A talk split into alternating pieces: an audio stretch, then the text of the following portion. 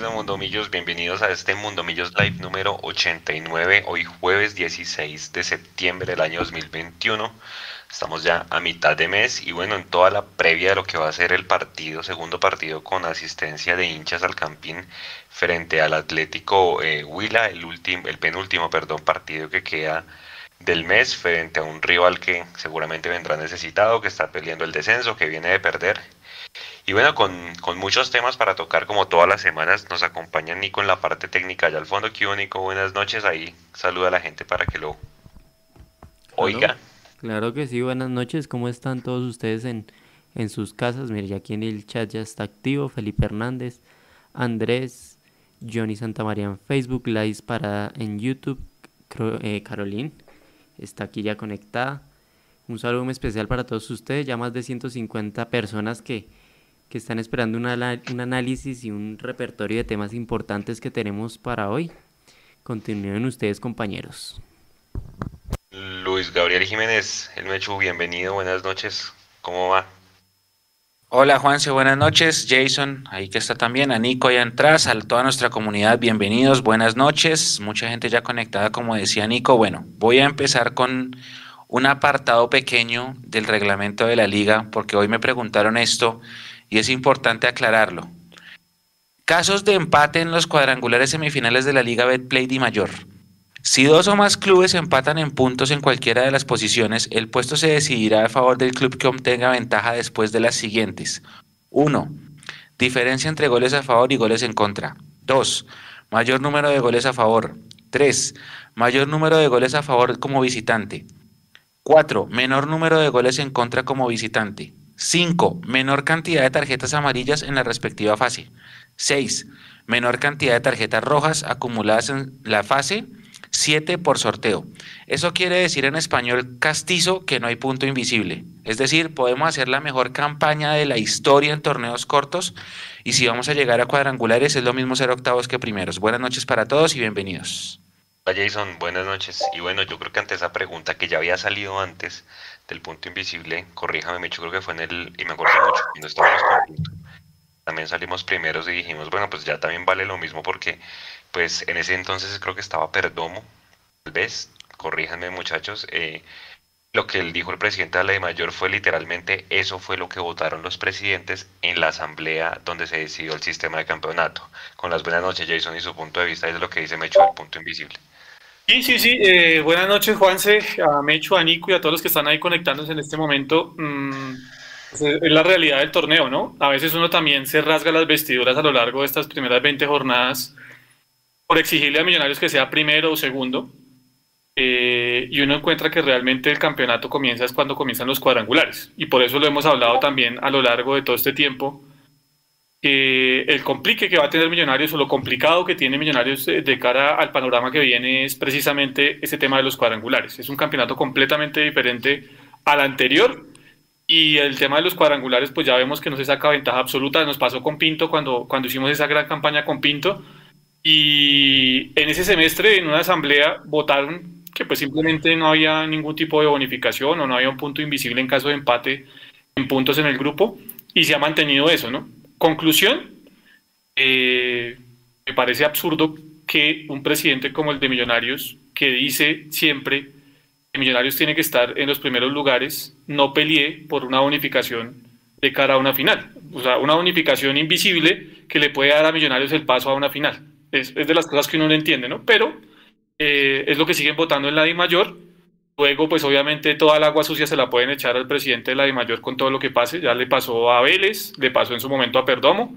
Y ahora pues parece que el chivo expiatorio puede ser el, doctor Jaramillo, porque pues los que votan eh, son los que al final de cuentas mandan dentro de la mayor. El presidente es simplemente un empleado de aquella corporación o de aquella entidad. Sí, señor.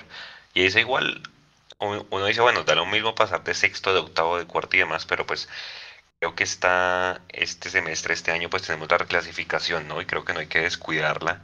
Y más ahora que, bueno, Tolima creo que es semifinalista por un lado y Nacional por el otro. Y bueno, seguramente ahí si alguno de los dos gana la Copa, abrirán un cupo más en reclasificación para Libertadores, ¿no? Creo que eso de alguna manera pues le conviene a Millonarios. Ahorita vamos a hablar de, de eso. En 2012, cuando clasificamos a la final, fue gracias al famoso punto invisible, ¿no? Sí, señor. Entonces, pues bueno, sí sirve, sí sirve de algo. Eh, vamos a empezar hoy con un tema, pues que obviamente se generó desde el domingo pasado, eh, con pues haber recibido tres goles, que Juanito pudo haber hecho mucho más, ya hablábamos en el tercer tiempo con Jason y con Eduardo. Y pues obviamente eh, ayer también en redes eh, Mechu, Leandro también pues hablaron del tema y pues mucha gente opinó y cada quien tiene su versión, es respetable, su opinión es respetable. Nosotros quisimos traerle a ustedes eh, unas cifras de ambos arqueros, mostrarles de verdad pues ya con números más allá de que se tenga una, un, un, proyecto de la cantera o no se tenga, o hay gente que le guste más Vargas o hay gente que le guste más Juanito, cada quien tiene su punto de vista, ya lo vamos a, ver, pero quisimos traer una audio columna de Leandro, en este momento no nos pudo acompañar hoy porque está en temas laborales, pero les queríamos plantear esta video columna de Leandro y a partir de ahí dar pie para comenzar a debatir del tema. Entonces, Nico, dele a ver qué nos dice Leandro y cuál es su opinión del tema de los arqueros en Millonarios.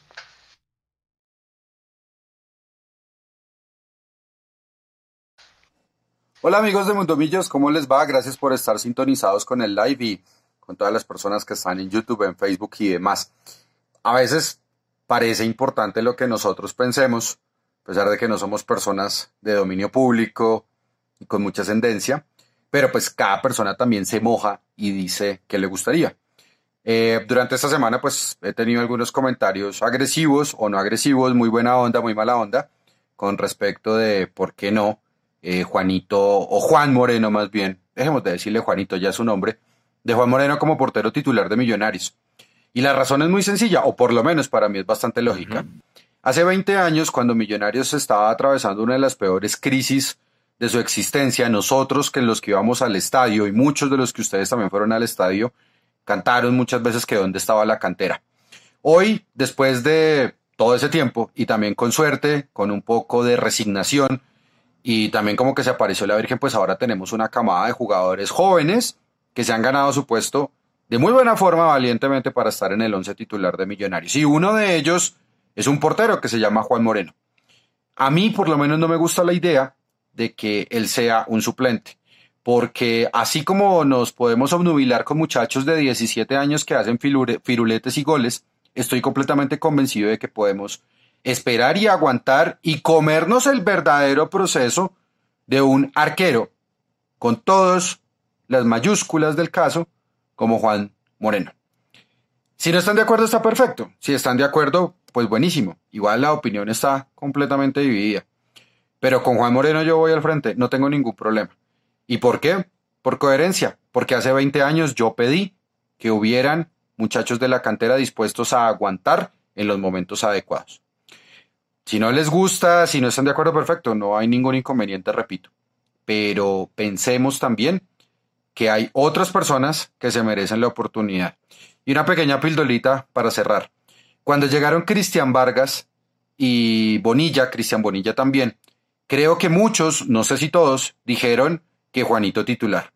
Ahora que supuestamente ha tenido errores, entonces lo vamos a crucificar. Y ojo, revisen de los tres goles que le hizo a Bucaramanga, ¿Cuántos goles de verdad estuvo comprometido Juan Moreno? Si acaso, en uno. Y no más. Y se puede comer 400 goles, porque un buen portero se come eso. Un abrazo, que la sigan pasando sabroso en el live de Mundomillos. Cuídense mucho.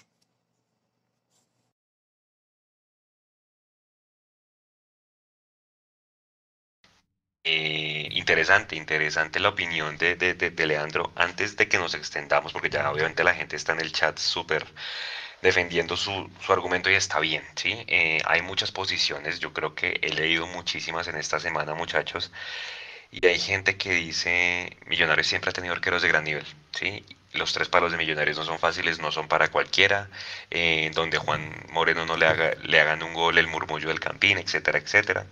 Pero pues está la posición de, de, de Leandro, que también es respetable y es válida en el sentido de que pues un arquero se tiene que comer una cantidad de goles importantes. Y ahorita que vamos a ver los números Juanito pues la cantidad de partidos no, es la misma que tiene Cristian Vargas no la pregunta es hasta qué punto nos tenemos que aguantar los 200 goles que dice Leandro si esos 200 goles puede que nos cuesten no sé si la, la, reclasificación, pero nos lleguen a costar en momentos importantes. Que alguno de esos 200 goles que se va a hacer sean en partidos definitivos, cuando ya sabíamos que hace ocho días hablábamos en el live que Millonarios es una hinchada muy pasional que obviamente el tema de los procesos no sé qué tanto lo aguanten, Jason. Sí, por el tema de la hinchada es complicado porque ya hemos visto que pues, la hinchada de Millonarios es poco paciente y es normal porque la hinchada de Millonarios es de un paladar diferente al que nos quieren, digamos, mostrar los directivos en los últimos años. Pero yo concuerdo completamente con lo que dice Leo en su audiocolumna porque muchos de nosotros, me incluyo también, durante mucho tiempo eh, pedimos y exigimos que hubiese la posibilidad de tener jugadores con, primero con sentido de pertenencia y que vinieran de las fuerzas básicas del equipo. Y creo que esto se ha logrado a empujones, a la brava, por necesidad, por lo que ustedes quieran, pero eso es lo que tenemos hoy. Jugadores hechos en la casa, eh, que fueron muy bien llevados en su momento, y yo no me canso de repetirlo, por Neis Nieto, por el Chamo Serna y por el profe Germán, que a partir de ese trabajo que ellos hicieron, eh, entendieron realmente lo que eran millonarios. Eh, porque uno puede ser hincha, pero ya, se, ya entender realmente lo que es millonarios, hay muchos hinchas que no entienden realmente la magnitud de millonarios. Y por eso no entenderían, digamos, lo que hace Mechu cada ocho días o cada 15 días de viajar, de viajar con el equipo a cualquier plaza. Porque hay hinchas que son hinchas, pero simplemente no entienden realmente lo que significa esta institución. Y eh, basado en eso, creo que sí hay jugadores que entienden lo que es Millonarios. Entre ellos está Juan Moreno, que creo que es un jugador que en el momento que llegó de la escuela Esparta a Millonarios, a las divisiones menores de Millonarios, a las fuerzas básicas, entendió en dónde estaba y se planteó una meta y esa meta la está consiguiendo. Ah, que comete errores, sí estamos de acuerdo, comete errores y va a cometer muchísimos. Porque es que además a la gente se le olvida el puesto del arquero es el más ingrato del fútbol, ¿no? Porque un delantero se puede comer cuatro durante el partido, pero en el minuto 93 hace un gol, es con el que se gana el compromiso y es el goleador. El arquero no. El arquero es todo lo contrario. Puede tener cuatro o cinco intervenciones muy buenas durante el partido, pero si en el minuto 93 se equivoca y se pierde el partido, pues perdimos por la maleta del arquero. Porque ese es, digamos, el raciocinio eh, del, del, hincha en común. ¿sí? Eh, yo estoy de acuerdo con Leo en ese aspecto. A los, canteranos hay que apoyarlos, hay que darles la posibilidad. Y cuando uno habla de canteranos, no habla solo por el hecho de decir es que, nací, es que son, vienen de la cantera, sino canteranos. Yo le puedo decir a Chitiva, que ya se retiró del fútbol. Canterano es Pedro Franco, en algún momento fue canterano cuando volvió y demás. Siguen siendo canteranos de Millonarios porque nacieron ahí, no porque hayan surgido recién y estén ascendiendo apenas al, al, al equipo profesional. Yo, la verdad, los digo, no entiendo eh, la llegada del nuevo arquero a Millonarios. Yo la verdad no lo entiendo. Eh, pero bueno, ya lo vamos a discutir. Yo sigo a muerte con Juan y sigo respaldando el trabajo de Cristian Vargas, que creo que ha sido muy honesto, muy serio y muy profesional después de todo lo que tuvo que reponerse por las críticas que tuvo cuando llegó a Millonarios. Y ha sido muy profesional y muy serio en el arco de Millos esos 200 goles hasta cuándo tiene que ser, es decir, ¿qué pasa si esos 200 goles cobran un precio importante en términos de clasificación de partidos definitivos y demás? Porque sé que usted también va por la misma línea de Leandro y de Jason, que al final está bien. Usted decía, Oscar Córdoba se comió 7 en un clásico, después se fue y bueno, pasando por ahí, llegó a donde llegó, al Boca Juniors y demás, a la Selección Colombia, fue un mundial y demás. Eh, usted le pone un tiempo de espera, un compás de espera, porque acuérdense todos que Juanito firmó en diciembre del año pasado, renovó tres años, o sea, tiene tres años de, contrato, y eso es lo que mucha gente se agarre ahí. Entonces dice, venga, pues de los tres que le quedan, no sé, vaya uno a Fortaleza, vaya a y venga, y, y, después de haber pulido lo que le falta. ¿Qué, qué opinión tiene usted? Sí, Juan, sí, gracias por, por traer eso a colación, y lo de Córdoba también.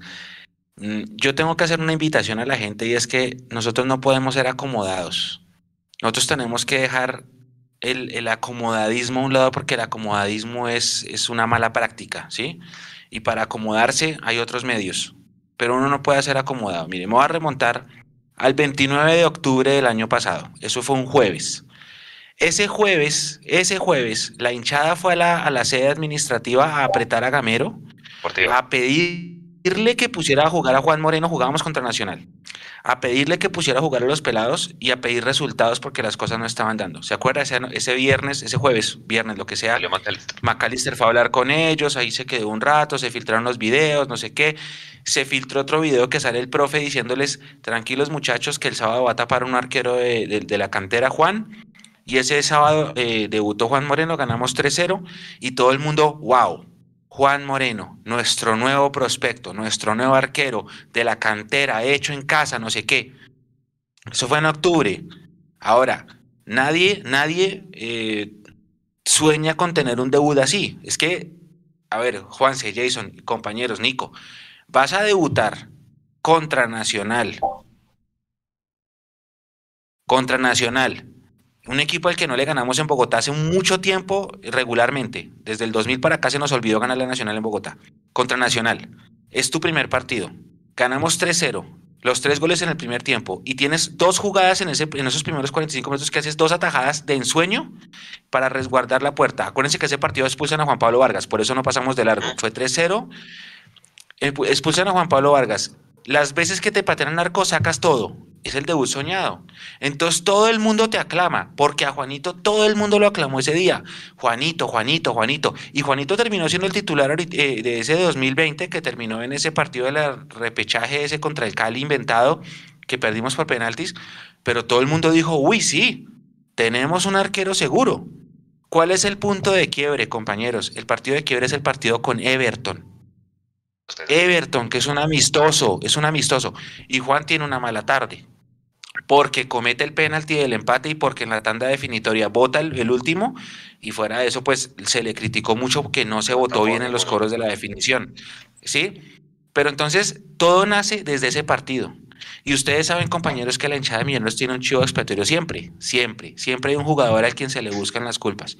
Ese jugador, el, el semestre pasado era Santiago Montoya, ya no está Montoya. ¿Quién es ahora? Se está volviendo Juanito. Y Juanito no tiene la culpa. Analicemos esto. Nos hicieron tres goles en Bucaramanga. De los tres goles, dos fueron en pelota quieta. Entonces, ¿por qué vamos a buscar un culpable si la culpa es del equipo que no trabaja la pelota parada? Ojo, ojo. Analicemos eh, cuántos, bueno, Juan, si usted es de los números, ¿cuántas pelotas paradas cobramos en un partido? Tiros libres, tiros de esquina. ¿Cuántos goles hemos hecho? Yo tengo uno en el semestre. Uno. Sí, que me acuerdo que en el comentario dije, pongamos una raya porque acabamos de hacer un gol de pelota parada. ¿Y cuántos goles nos han hecho de pelota parada? Es que eso se trabaja. Y el profe Gamero lo dijo, nosotros tenemos un problema con la pelota quieta. Entonces, no vamos a echarle la culpa a Juanito Moreno de un gol cuando es una cosa de pelota parada en la que hay una falla individual, de eh, perdón, individual no, grupal de todo el equipo. Y si usted va un poquito a bailar más fino, eh, Juan Carlos Pereira falla en la marca antes de ese cabezazo. Entonces, vamos a, vamos a, y leemos fino. Claro, la fácil es decir, no, Juanito, no, es que el arquero, no es que, no, tranquilos. No podemos ser acomodados ni extremistas y tenemos que entenderlo. Ahora, otra cosa. Aquí se nos vendió la idea de que vamos a apoyar la cantera. Y el 80% de la hinchada lo entendió así. Ok, vamos a apoyar la cantera. Apoyar la cantera significa que estos pelados van a salir y van a cometer errores y se ha equivocado Emerson, y se ha equivocado Steven Vega, y se ha equivocado Ginás, y se ha equivocado Juan, y se ha equivocado Juan Camilo García, y se ha equivocado Abadía. Pero es que eso es parte del aprendizaje. Entonces, si vamos a apoyar a la cantera, defendamos el verso de que vamos a apoyar a la cantera. Si definitivamente no podemos y vamos a volver al tema de que exigimos resultados inmediatos, entonces exijamos resultados inmediatos, pero entonces dejemos el verso del proceso. Pero a quienes tienen que exigirse, Mecho, porque es que no es a ellos. O sea, ellos tienen que responder por una, parte deportiva, está bien, pero aquí, perdón que le meta el bus ahí, Mecho, pero a quien se le tiene No, no, no, está bien, está bien. Le tiene que eh, exigir para que esto salga bien es precisamente a los dueños del club y a los que hoy tienen, digamos, eh, eh, el poder de manejar la institución que en otra hora fue la más gloriosa del fútbol colombiano. Porque es que los canteranos están cumpliendo con su parte, ¿sí? Y aquí lo hemos hablado, y más en el tema de los arqueros. En las divisiones inferiores, sea cual sea el club, sea cual sea el equipo aficionado o lo que sea, hay muchas falencias en cuanto a la formación. Y Juan Moreno llega a Millonarios a terminar de formarse. Y terminando de formarse, le llega toda esta cosa que tiene que ser titular de un momento a otro, precisamente porque la hinchada lo exige. Y ahora que es titular y que se está terminando de formar, porque es que se está terminando de formar, eso es una realidad, entonces lo queremos acabar. Entonces vamos a hacer lo mismo que hicimos, no sé, se me ocurre a mí, en su momento con Anzola, que pues tuvo una tarde mala y entonces todo el mundo se le fue encima y Anzola entonces ya no se día, ¿sí? Y Anzola resulta que hoy es el que trabaja las divisiones inferiores de Millonarios como preparador de arqueros. Entonces, yo creo que hay que tener un, poquito más de paciencia y exigirle realmente a quienes hay que exigirles eh, y exigirle con argumentos. No solo por exigir, sino exigirle con argumentos. Y los argumentos son, Millonarios estaba acostumbrado durante todo este tiempo a tener arqueros de jerarquía. Pues Gabriel Ochoa, eh, vamos a Rossi, vamos a Cosi, vamos a Vivalda, bueno, y pasamos por ahí la lista, ¿no? Entonces, la culpa no es de Juan Moreno, porque Juan Moreno entre todo ha hecho un buen papel y ha defendido esta camiseta de muy buena manera. La culpa es de quienes tienen que contratar y de quienes lideran el proyecto deportivo de Millonarios, encabezado en este caso por el Pitir Salazar, que ven como solución la llegada de un arquero que no está todavía configurado o todavía consagrado en el fútbol colombiano. Porque es que este arquero que llegó, que escribieron, puede ser muy bueno, pero no está consagrado. Entonces, si tenemos un arquero bueno, de la cantera, ¿para qué le traemos otro que no está consagrado? No lo entiendo. Ahora, hay otro tema, hay otro tema, Jason, ahora que lo menciona. Eh, la pregunta inicial de Juan era, ¿quién va a traer, quién, quién va a tapar? A mí en este momento no me intranquiliza el arco de Millonarios. A mí no me intranquiliza. Si, si tapa Cristian Vargas, sé que estoy tranquilo. Cristian Vargas se ha sabido ganar a la hinchada con trabajo, porque él sí estaba resistido y se lo ganó con trabajo. Y si Cristian Vargas no está, pues va a tapar Juanito. Y Juanito también se ha ganado la hinchada. Lo que pasa es que ahorita le están empezando a cobrar por un amistoso. Repito, fue un amistoso. Entonces, a mí el arco de Millos no me intranquiliza. Yo sé que tenemos posiciones por cubrir, porque se nos fueron nueve goles. Entonces, me uno a la línea de Jason. Yo no entiendo para qué otro arquero. La verdad, yo no lo entiendo. Pero bueno, ya fue. Bienvenido, eh, eh, eh, que la rompa acá, si da oportunidad, no sé qué. Súper, acá los vamos a apoyar a todos, pero yo no veo la necesidad de otro arquero. La verdad, y tendría que entender, perdón, eh, ¿Cuál fue la razón? Me imagino que el arquero estaba entrenando y, le dijeron, venga, ¿por qué no entrena con nosotros? Le damos una oportunidad. O de pronto si fue que en serio lo buscaron, como por ahí una entrevista que dio él en W Radio de que el Pitirri lo estaba buscando. No sé, no sé cuál fue la razón, pero bueno, ya fue, ya está acá el tercer arquero. Yo no lo veía tan necesario, pero ya fue. Vamos a los números, a la, a la tablita, porque la gente ya está ahí dividida y quieren ver el número de goles recibidos. Entonces, Nico, póngase las tres tablitas que yo le envié y vamos haciendo zoom en cada una de las tres para yo explicarle a la gente. Porque al final eso es la, esencia nuestra, ¿no? Nosotros, si bien acá tenemos nuestras posiciones, precio ahorita, Mundo Millo siempre se ha caracterizado por tener como respaldo las estadísticas y las cosas que no se pueden debatir, o sea, es lo que es. Entonces, párenle bolas cómo funciona esto. Si, usted mira, y está en tres tablitas, ¿por qué? Mira el semestre, este semestre en el que estamos en este momento. Juan Moreno ha tapado 5, Cristian Vargas también, no dice, pero ¿por qué 5 y 5 y son 9 fechas? Acuérdense que en el partido con Cali Cristian Vargas se lesionó, entonces le tocó entrar a Juanito. Atajadas totales que ha tenido Juan Moreno 11, Cristian Vargas 8. ¿vale? Y atajadas por partido, pues Juan Moreno tiene 2, 2.2 eh, y, y, Cristian Vargas tiene 1.6. ¿Qué más mira uno? Arco en cero. Digamos que de alguna manera están parejos. Juanito tiene dos, dos partidos con el arco en cero, Cristian Vargas uno solo. Juanito le han hecho 5, de los cuales 3 fueron en Bucaramanga. A Cristian Vargas le han hecho cuatro. Dos fueron en, en, Cali. Ah, no, mentiras, uno solo porque el otro se le hicieron a Juanito. Goles en contra por partido. Juan Moreno 1, Cristian Vargas punto 8. Casi que están muy parejos en el semestre. Entonces mira la tabla de abajo y va a encontrar el año acumulado. ¿Qué quiere decir? Desde enero hasta el día de hoy. Aquí la primera conclusión que uno saca para no leerles los números y no aburrirlos, es que Cristian Vargas en el año acumulado sí tiene mejores números que Juan Moreno. ¿sí? Y aquí fíjense, y, y más atajadas definitivas. Y les voy a pedir que se remonten al partido de vuelta con el American Ibagué. Tuvo dos. Ahí, pero mejor dicho, la sacó de la raya.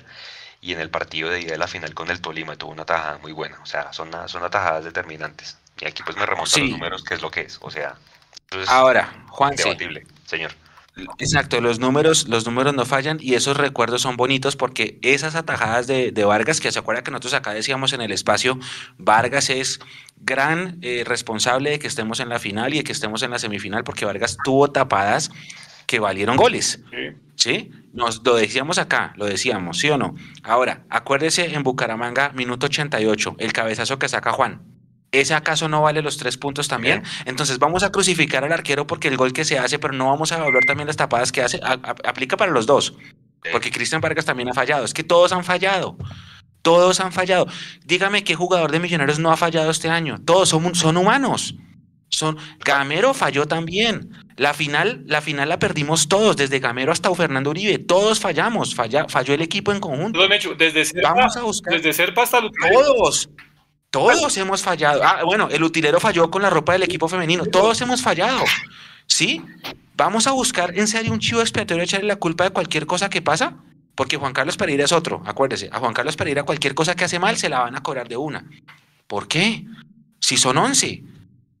Todos fallamos. Gamero ha fallado en los planteamientos.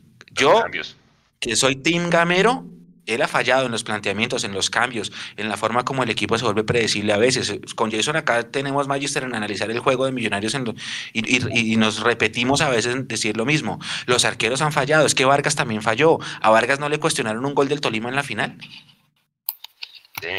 También falló. Breiner Paz, chivo expiatorio de, la, de los goles de la final. Breiner Paz, es que Breiner Paz no es el único culpable. Entonces ahorita vamos a culpar a Juan Moreno, vamos a culpar, entre comillas, a Juan Moreno por el tercer gol del Bucaramanga, que es una jugada de pelota quieta. y no le vamos, no le vamos a aplaudir, y no le vamos a aplaudir la tapada que tuvo al final, que era el 4-4. Entonces, analicemos las cosas, por eso les pido, no nos acomodemos tanto. No nos acomodemos tanto. La fácil es salir a buscar un culpable. Ah, no, vamos, busquemos un culpable. Pero es un juego de conjunto. Es un juego de conjunto. ¿A quién vamos a responsabilizar de la eliminación con Alianza Petrolera entonces? No, es un juego de conjunto. El Tolima nos ganó la final bien. Nos ganó, los dos partidos los jugó mejor. Es justo ganador. ¿Cuántas veces pateamos al arco en la final? Ah, el, el, de remate de Ruiz que entró de Chepa y el penalti que fue un penalti que dio el bar que nadie se imaginaba. Esa final la perdimos bien. Entonces, ¿vamos a buscar culpables? No, hay que buscar entre todo el grupo. Tenemos que trabajar la pelota quieta, pero también aprovechemos el espacio y analicemos todas las cosas buenas que hace cada jugador. Tanto Vargas como Moreno, como Breiner, como Juan Pablo, como Ginás, todos, porque todos se van a equivocar. Y la fácil va a ser decir acá, no, es que se equivocó este porque entregó mal la pelota. No, no, no saquemos más eso del chivo expiatorio, es un equipo. Ahora, y si usted mira, Nico, y que la quitó, en el 2020 sí definitivamente pues fue mejor Juanito, pues obviamente en esa seguidilla que tuvo. Jugaron cantidad de partidos muy similares. Juanito eh, Moreno tuvo más atajadas, más atajadas por partido, sacó más el arco en cero y tuvo menos goles en contra. Que de alguna manera, pues al final, vuelvo a lo mismo.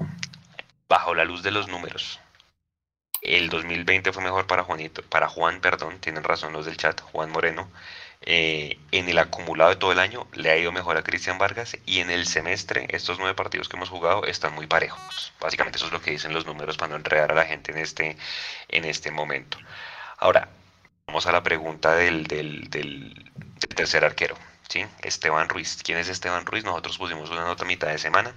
Esteban Ruiz es un arquero que fue el que tapó el preolímpico, que él, él, competía en el puesto con uno de Nacional, Jason, se me, se me escapa el nombre ahorita, bueno. ¿Chaus? No, Chaus no, Chaus es el de Alianza.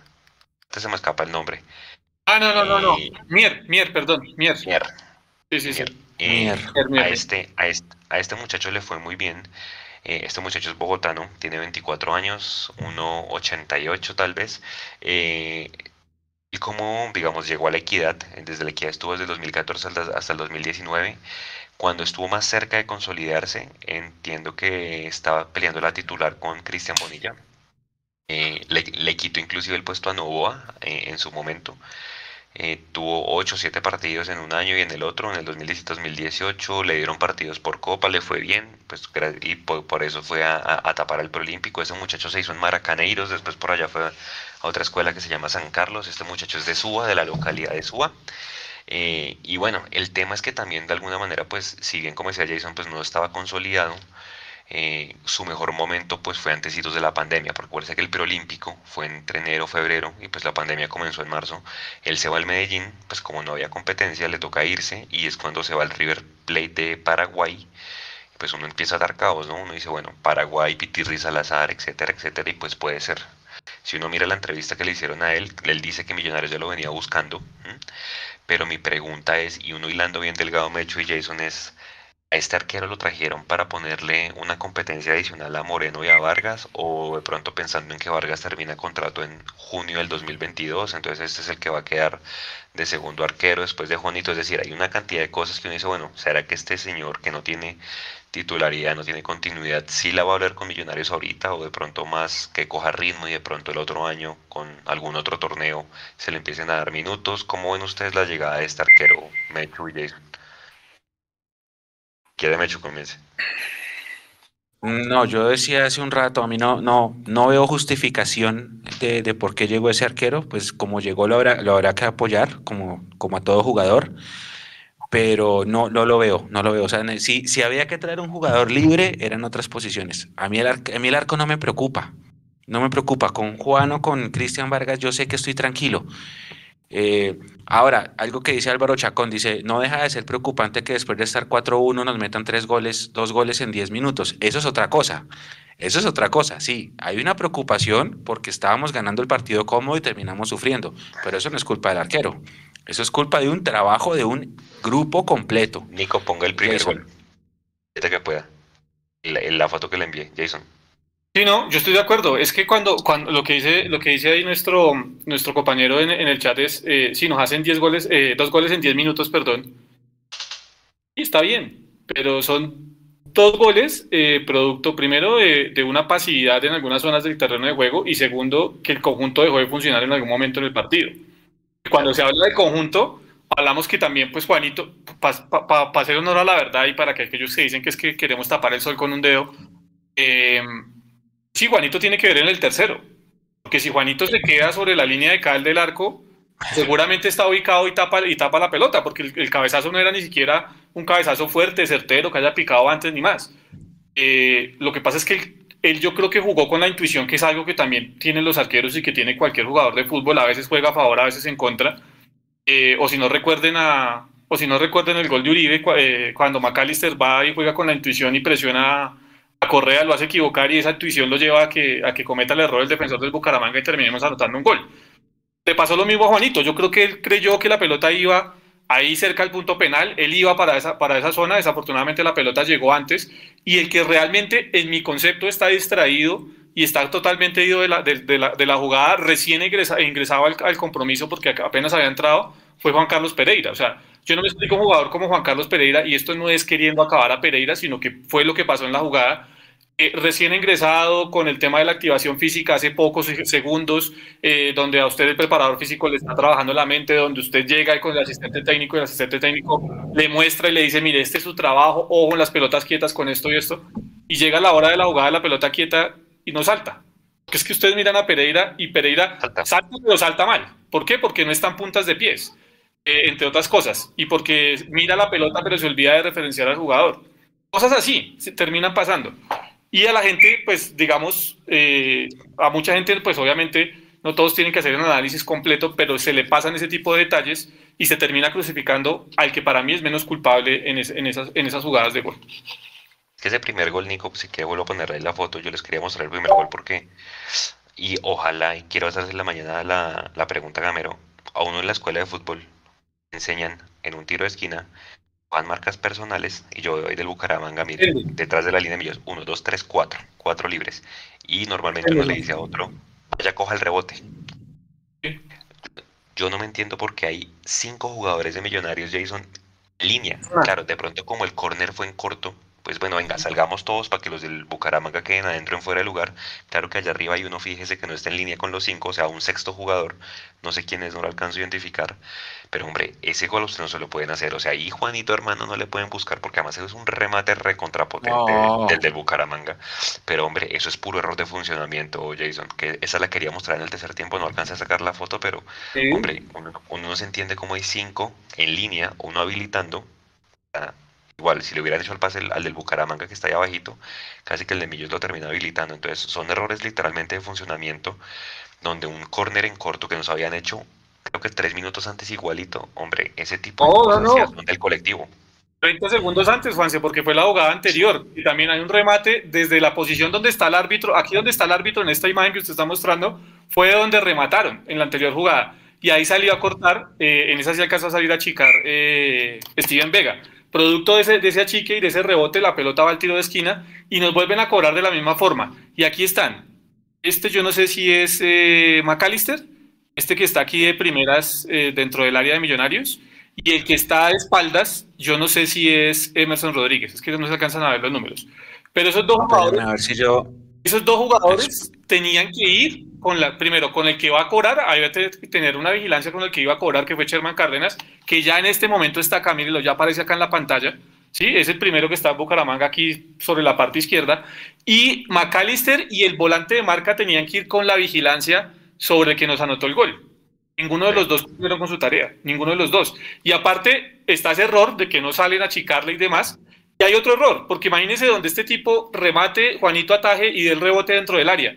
Pues hay uno que está allá arriba en la, en la pantalla, en la parte de arriba, que eh, mientras todos achicaban o trataban de achicar, él quedó ahí engranado y podía haber habilitado a dos de los jugadores del, del Atlético Bucaramanga para que hubiera anotado. O sea, es una seguidilla de errores y es un tema todo colectivo, producto de las desatenciones de los jugadores dentro del terreno de juego. Sí, señor. Y ese tipo de cosas son las que uno dice, pero Juanito, hay nada que ver. Ahora, eh, para ir terminando el tema de Juanito, porque obviamente cada quien tiene su versión, yo espero que le vaya muy bien, sobre todo en el Campín. Ustedes saben que la hinchada de Millonarios no es fácil, ¿sí? Y, y pues obviamente Dios no lo quiera. Le metan un gol, se haga un gol tonto como los que se hacía Héctor Burgues en sus peores tardes, ¿sí? Ah, buena, buen ejemplo. Gran ejemplo. Juanse, ¿cuántos goles no se hacía Burgues? Burgues es un arquerazo. Burgues sacaba 10 por partido, pero se hacía uno. Decían que no veía la noche, por ejemplo, ¿no? Y Burgues, y Burgues se ganó el corazón de la gente como tapando. Él tapaba 10.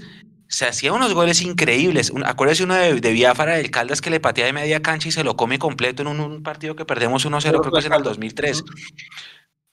Ese es un mejor ejemplo, Juanse. Y, y cuántos arqueros hemos traído. Es más, eh, alguna vez eh, alguien me dijo eh, que este es un equipo de arqueros extranjeros de, de, de, renombre. Está bien. Acá tapó Cosi, sí. Acá tapó Carrizo, sí. Tapó Goicochea, sí. Tapó Vivalda, sí.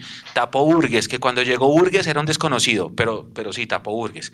Eh, el caso de Viconis, Viconis no aplica tanto porque sí es un arquerazo, pero él venía del medio local. A él no lo trajo Millonarios de afuera, lo trajo Bucaramanga, creo que fue. Pero, pero llegó a Bucaramanga pasó, digamos, Patriotas. Patriotas y era un arquero, digamos, eh, que cumplía, pero no era un arquero. Cuando, vea, yo me acuerdo cuando llegó Iconis a Millonarios que muchos dijeron que el arquero de Patriotas, ¿cómo podía llegar a Millonarios? Es que yo me acuerdo que mucha gente lo dijo. Y hoy resulta que muchos de los que decían en aquella época que cómo podía llegar el arquero de Patriotas a Millonarios están pidiendo que venga el arquero de Patriotas para el próximo semestre.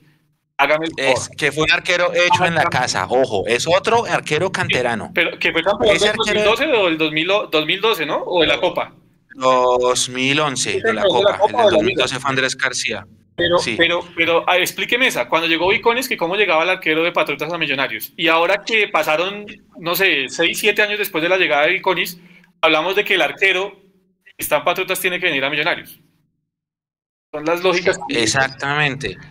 Exactamente, entonces claro, la fácil, la fácil Juanse es, es pegarse a eso, ¿no? Que es que Millonarios toda la vida fue un equipo que contrató. Bueno, entonces el ejemplo que da, que da Leandro es perfecto. Eh, nosotros tenemos que tener en cuenta dónde estamos parados, compañeros, compañeros y comunidad. Tenemos que estar poniendo los pies en la tierra. ¿Dónde estamos? Eh, en el PlayStation es fácil usted armar un equipo y traerse a... Eh, ¿Cuál es el mejor arquero? Allison, tráigase a Allison.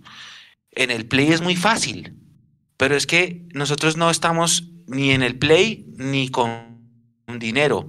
Y nuestro dueño tiene dinero, pero no le interesa invertirlo en millonarios, ¿sí? Capital es una empresa que tiene dinero, pero no la va a invertir acá. Tienen otros equipos, no sé, Lens era su prioridad, qué sé yo. Acá se le está apostando la cantera porque la caja lo pide. Y entonces nosotros tenemos que entender que la caja pide la cantera. ¿sí? Es fácil soñar, eso decía Leandro y lo dijo también en Twitter. Soñar con traer a los mejores es muy fácil. Pues a cualquiera quisiera tener a los mejores jugadores, pero estas ya son otras épocas.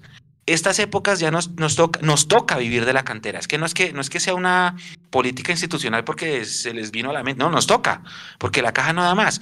Y como nos toca, entonces tenemos que entender, y por eso aprovecho publicidad para invitarlos. Miren a la categoría sub-17. Hoy ganó la sub-20 3-0. Hizo gol el hijo de Iguarán. No pudimos cubrir porque por las condiciones del partido era a las 10 de la mañana, no pudimos ir. Pero miren a la sub-17, miren a la sub-15, porque ese va a ser lo que obligadamente va a subir al equipo profesional. Y es un equipo, o son equipos con buen nivel. Son buen, tienen buen nivel.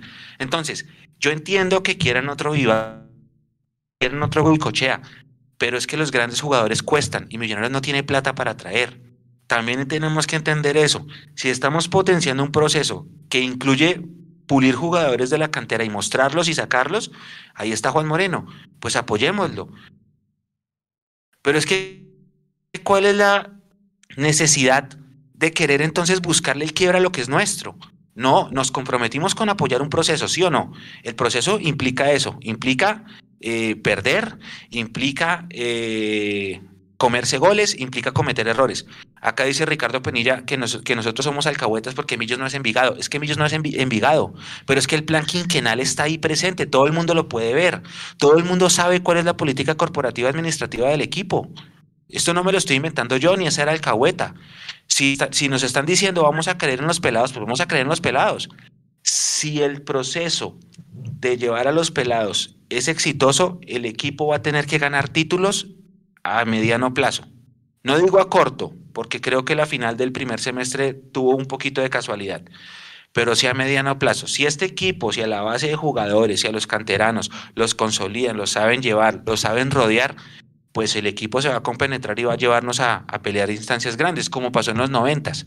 Pero para eso hay que comerse goles y hay que cometer errores. Villarraga cometió errores, y fue el arquero canterano que sentó a Córdoba. A Córdoba lo condenó la, lo condenó la prensa bogotana y lo condenó la hinchada por comerse siete. Y mire todo lo que hizo Córdoba después.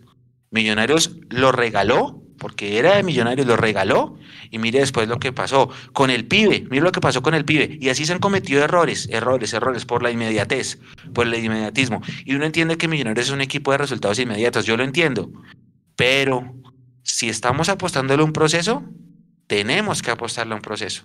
Y tenemos que entender que eso hace parte del proceso, muchachos. Hacer dos preguntas eh, y pues al final, digamos, mi, mi, mi, mi, rol acá es también generar ese, ese debate sano, ojo, sin nada de insultos ni nada en el chat. Voy a, voy a hacer dos preguntas, obviamente una con el diario del lunes y es, si Jefferson Martínez se hubiera quedado, ¿Jefferson Martínez es más que Juan Moreno y que, y que Cristian Vargas o no? Porque Jefferson Martínez no es titular ahorita en, en donde está Jason. Se lesionó, se lesionó Jason. Eh, Juanse, Jefferson Martínez tiene una lesión, creo que de ligamentos. Creo que ya este año no va más. Eh, por, lo que yo vi, por lo que conozco, por las referencias, ¿se acuerdan que pues en esa época estaba como medio vinculado todavía yo al Envigado acá en Bogotá? Y conozco que Jefferson, de hecho, de hecho lo tuve en algunos entrenamientos de, de pretemporada del Envigado acá en Bogotá eh, donde tuve la, la, posibilidad de compartir con ese plantel profesional del Envigado, y yo sí creo que tiene muchas condiciones. Yo sí creo que Jefferson Martínez está eh, por encima. hoy? Sí, yo creo que sí. Lo que pasa es que son las cosas que uno no entiende, y volvemos a este tema pues, de la llegada de, de, la llegada de, de, este nuevo arquero a Millonarios, ¿no? o sea, voy al tema, Esteban Ruiz no es el culpable de estar en Millonarios, porque él está feliz y ojalá le vaya muy bien, porque le están dando la oportunidad en Millonarios, nada más y nada menos que Millonarios. Pero yo es lo que no entiendo. ¿Por qué Millonarios en su momento armó todo este lío que además todavía está por ahí rondando? Porque cuando salga el tema de Jefferson Martínez va a ser dolor de cabeza para el tema económico para Millonarios. Eh, no le supieron dar manejo al tema de Jefferson Martínez. Nos perdimos de un arquero con una muy buena proyección. Eh, que eso sí tiene que rodearse mejor porque creo que está mal rodeado. Eh, creo que está mal rodeado, mal asesorado y cuando usted está mal rodeado, asesorado, pues está más, cerca de, de no triunfar que, que del éxito pero creo que sí tiene muchas condiciones, tiene muy buen juego aéreo, tiene muy buena chique.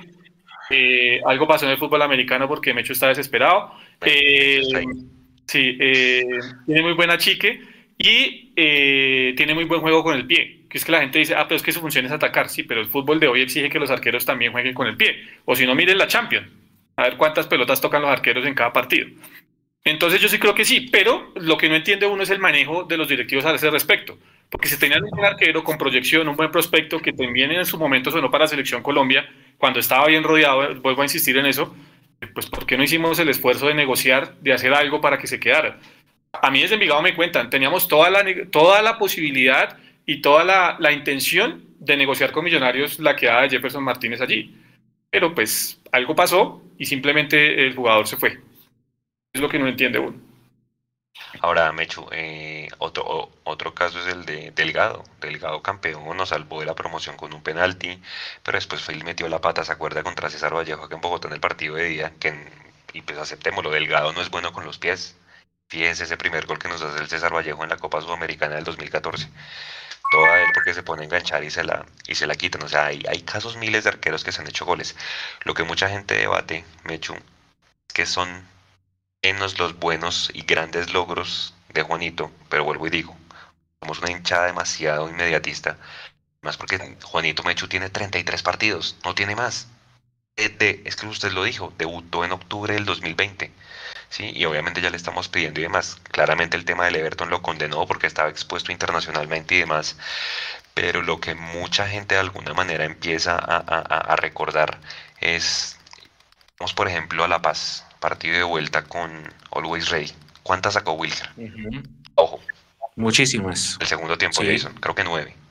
Pero Sí. O sea, donde Wilker no esté. Ah, la de Wilker, no, fueron creo que 11 atajadas de Wilker. sí, con el penalti. El papelón es, es monumental. Entonces uno dice, listo. Entonces Millonarios clasificó a torneo internacional 2022. Eh, Millonarios tiene que traer arquero de talla internacional que sepa jugar la Sudamericana Libertadores. Y mucha gente entonces trae a colación el partido con el Wiz Ready pensando, hombre, un Juanito Moreno, Cristian Vargas aguantaría en ese voltaje con un equipo medianamente haya jugado ese tipo de torneos o definitivamente ya nos vamos con lo que hay y no pensamos en, en nuevo arquero para un torneo internacional el otro año. Juanse, me voy a, yo me voy a remitir al primer semestre de 2018 porque ya lo referenciaron acá en el chat. El primer semestre de 2018, eh, Russo se enferma, lo de la bacteria, dirige Gotardi, jugamos la Copa Libertadores, eh, en ese primer semestre, Millonarios se queda eliminado porque le faltaron cuatro puntos. Esos cuatro puntos, si usted analiza el, completo de la apertura, eh, Wilker Fariñez regaló dos goles que nos costaron esos cuatro puntos y fueron en tres días, contra Jaguares y contra Alianza. ¿Se acuerdan? sí señor. Sí, Estamos hablando de Wilker Fariñez, que es un arquero que tenía primero eh, eh, trayectoria internacional, que había sido subcampeón mundial sub-20 con Venezuela y, el mejor y que era en ese momento apetecido por todo el mundo, porque Millonarios lo trajo y acá todo el mundo dijo, wow, nos trajimos un arquero de talla mundial. Y Wilker, porque aún así era pelado, era sub-20, regaló esos cuatro puntos. Mire, venga, le digo qué fechas fueron eso. Eso fue Jaguares 1-1 en el último minuto comete un penalti y nos empatan. Y tres días antes, el 20, perdón, cuatro días antes, el 22 contra Alianza Petrolera, 1-1.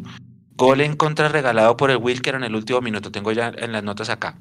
Nos regaló cuatro puntos. Esos cuatro puntos nos metían en las finales. Después, por no haber clasificado ni en la apertura ni en la clausura, nos quedamos sin torneo internacional 2019, lo que sea. Pero estamos hablando de Wilker. Wilker cometió errores. Ahora, viene otro, otro dilema, otro dilema grande, eh, que eso ya es aparte, es vamos a aguantar a los pelados, sabiendo que este proceso implicará de pronto en el inmediatismo no ganar nada, o queremos títulos ya porque nuestro afán es otra vez volver a ser el equipo más grande de Colombia. Ah, eso es otra cosa, eso es otra cosa, pero con los dueños que tenemos, pues es que los equipos que conformamos no son, no son favoritos, ¿o no? Nosotros, estamos, nosotros tenemos equipos para participar o para ganar. pero es que yo le hago una pregunta a usted también ahí. Está bien el tema de los títulos, pero ¿el que más gana títulos es el más grande? Para mí sí, claro. Real Madrid es el más grande porque es el que más títulos gana. No, no, no, porque es, porque es una institución sólida desde lo financiero, porque con sus, con sus socios es eh, brillante 100%, porque al hincha lo trata como si fuera uno más de la casa del Real Madrid, es el más grande porque simplemente eh, la historia lo han puesto así, estoy de acuerdo, pero no es solo por ganar. Porque claro. no, no, no. Jason, ¿cómo, cómo, ¿usted cómo le habla su historia? No, está bien. no, Jason.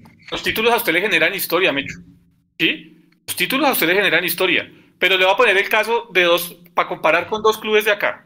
Hay uno que ha ganado torneos internacionales, no voy a decir el nombre, y hay otro de Rojito que ha estado en varias finales en torneos internacionales. Pregúntenme qué equipo tiene más prestigio. ¿Dónde? En Argentina. Entre esos 12 clubes, ¿quién tiene más prestigio? Si el que ha, ganado, Juan. No. Se lo puedo Sí, el que ha ganado. Lo puedo garantizar.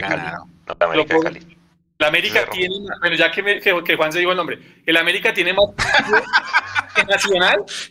La América tiene más prestigio que Nacional en la Argentina.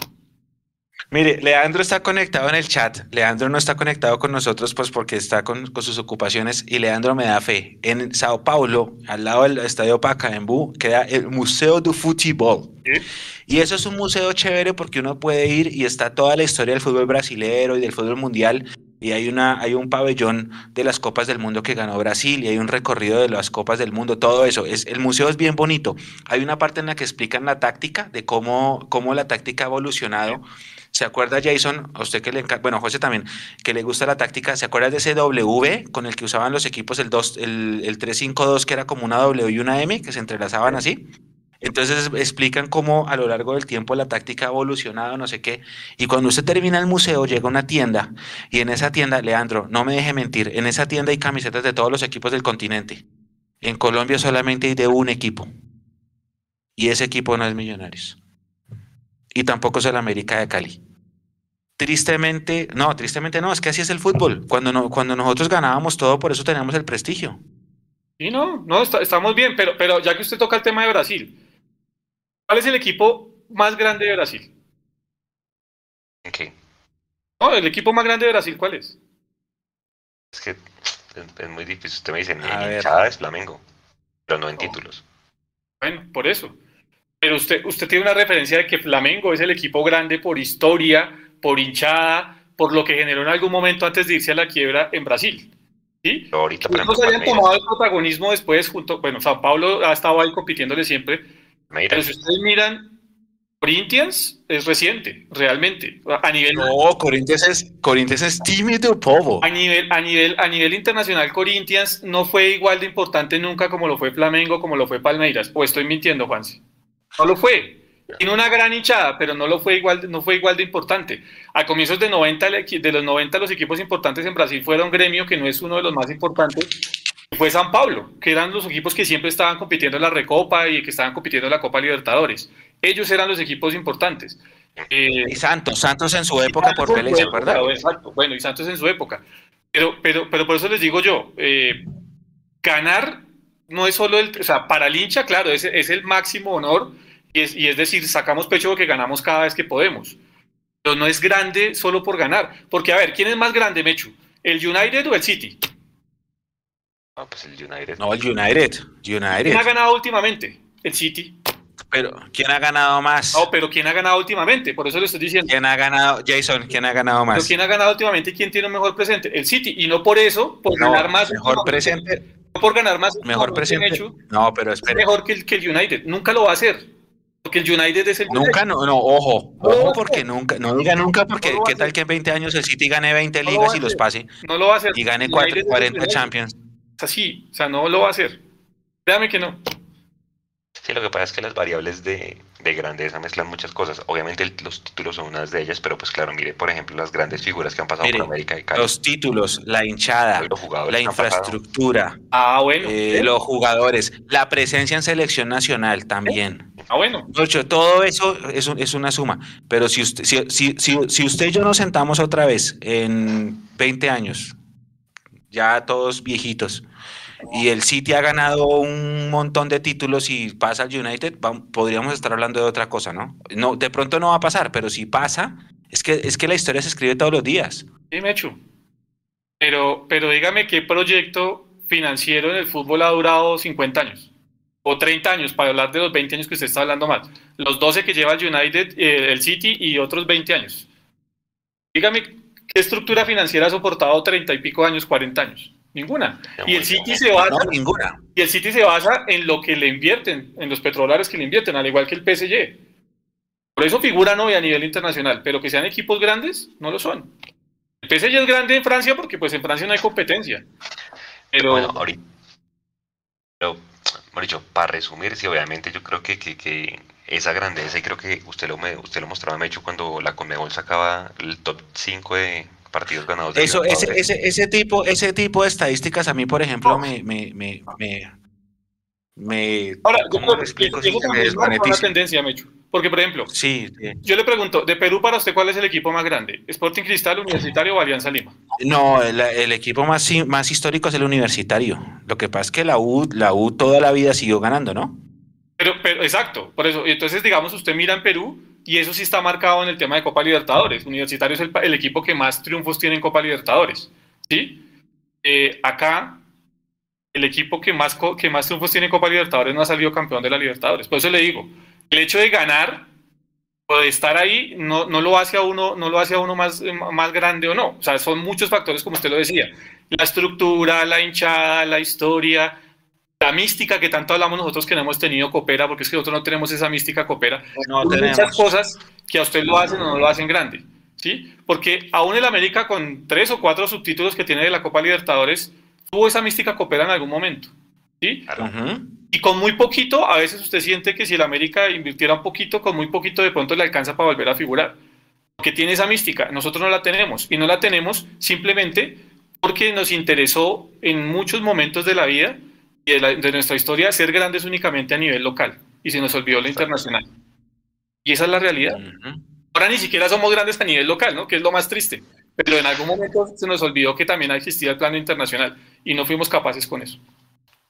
Hay penales en este momento en Pereira Pasto. Eh, si alguien nos está viendo. Uy, Juanse. O sea que ganó Pereira. Entonces, eh, y, y, dándole pie a eso. Eh, en las semifinales está Nacional Tolima. Dos escenarios. Que el Tolima gane la Copa o que Nacional gane la Copa. Ambos escenarios convendrían a Millonarios de cara a la reclasificación. Sí. Quiera los dos, sí o no. en los dos casos, abre cupo a torneo internacional, que es la Libertadores. Entonces, ahí el tema es, y, como ya hablábamos de que si bien los cuadrangulares casi que es otra liga, volver a empezar de cero, ahí es cuando yo les pregunto, Millonarios no puede darse el lujo es cuidar lo que queda de la liga, el mes y medio que queda de liga del todos contra todos, porque obviamente ya empieza uno a ver que McAllister creo que no sé si le alcance para el sábado, me hecho entiendo que está entrenando en algodones, no sé si lo alcancen a, arriesgar, creo que es el único que de los que salió, de los que pidieron cambio que está, digamos, lo tiene apartado entrenando, no sé si, si le alcance, y seguramente el hecho de que ya tengamos nómina corta va a empezar a pasar factura, yo creo que a partir del mes de octubre. Y por eso el otro debate antes del tema de McAllister, para que me lo respondan, es la pareja de centrales. ¿Ustedes cambiarían la pareja de centrales de pronto Ginas por Murillo para el sábado o definitivamente tienen que seguir siendo Vargas y Ginas? Pensando en todo esto, en que vienen de Selección Colombia, que se bajaron del avión y entrenaron, que tienen un desgaste, si bien son jóvenes, etcétera, pero pues hombre, hay que comenzar a regular la nómina en lo que queda después de hacer el umbral de puntos que, haya. ¿Cómo manejarían ustedes ese tema, Jason? No, yo creo que el equipo que tiene que ir es el equipo que ha venido eh, manejando Gamero. Primero por tema de reclasificación y segundo porque pues todavía no estamos clasificados. Eh, entonces yo creo que no es hora de ponerse a inventar. Yo creo que Ginás eh, estando en condiciones, como creo que las está por la información que hay, entonces va, va a ser titular al lado de Vargas. Y, de ahí para adelante la única duda que yo creo que, tiene Gamero es el tema de McAllister, ¿no? Que eso sí cambiaría, digamos, un poco el funcionamiento en, cierto modo, porque le daría, le daría posibilidades a Ruiz y a Mojica de estar en cancha. Habría que mirar quién realmente es el que va a ser el complemento eh, para, para, Fernando. Eh, por movimientos, por, por, por, desgaste, por juventud y demás, yo creería que sea, sería Daniel Ruiz ahí detrás. Pero eh, en una de esas nos sorprende Gamero y lo sigue poniendo por derecha y nos manda a Emerson a jugar detrás de, Uribe, ¿no? Mechu, sin quitándose un poquito el tema del corazón, ¿usted cree que Ginas venía en buen momento antes de ser llamado a la selección Colombia? Yo me acuerdo mucho de, Alianza Petrolero y, y, Ginás sale en la foto. Porque Ginás decíamos antes de que fuera llamado a la selección, pero ¿por qué no poner a Murillo que viene haciendo fila ahí detrás? ¿Sí? Que Ginas, por ejemplo, en el partido con Nacional no le fue bien allá en Orlando. Vuelvo digo, estoy poniendo casos puntuales, pero que al final mucha gente los tenga porque no ponemos a Murillo y a Vargas. A ver cómo lo hacen, pensando en que Ginas acaba de recuperar bien. Eh, no, Juanse, para mí, para mí Murillo es zurdo primero, entonces si, si vamos a hablar de poner a Murillo, tendríamos que hablar de sacar a Juan Pablo. Juan Pablo en algún momento cometía errores, pero es que Juan Pablo es el primer pase más preciso del equipo. Entonces, yo veo Nacional 25, Millonarios 19. ¿Con cuántos clasificamos? ¿Con 32? ¿33? 31 más goles, creo yo. Mm.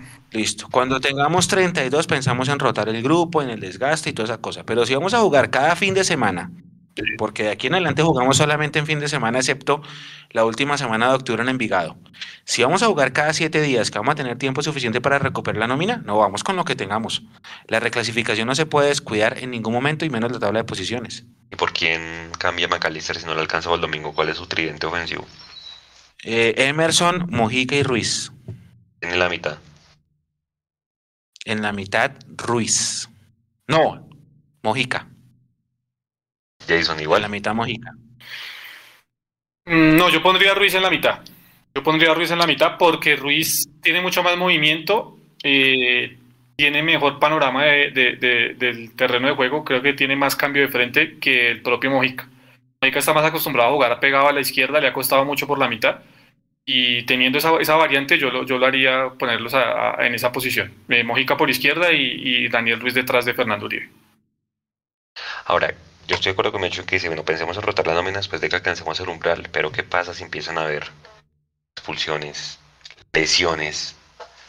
Ahí es donde uno dice, pero acuérdense que al final, el, no sé, y, y esa es otra teoría que mucha gente tiene. ¿Ustedes creen que el haber tenido nómina corta pasó factura en la final? ¿O definitivamente eso no tuvo nada que ver? O sea, si hubiera estado Ginás, si hubiera estado el Chicho, pasamos la final de largo. Hubiera estado Emerson. Eh, yo, yo con el diario del lunes, yo le digo una cosa, eh, podíamos tener el equipo que usted quiera. El planteamiento estuvo mal y Tolima nos superó y nos ganó muy bien. Con los nombres que usted quiera, porque Chicho estaba en el primer partido y tampoco hicimos nada. Entonces yo, yo creo que No. eso era irrelevante. hecho en el primer partido sí hicimos algo, porque nos traímos el punto de Ibagué que decíamos, nos trajimos, Ah, pero fue un accidente. ¿Se acuerda que ese fue un penalti del bar que nadie esperaba? nos ¿se lo acuerda? trajimos. O sea, Sí.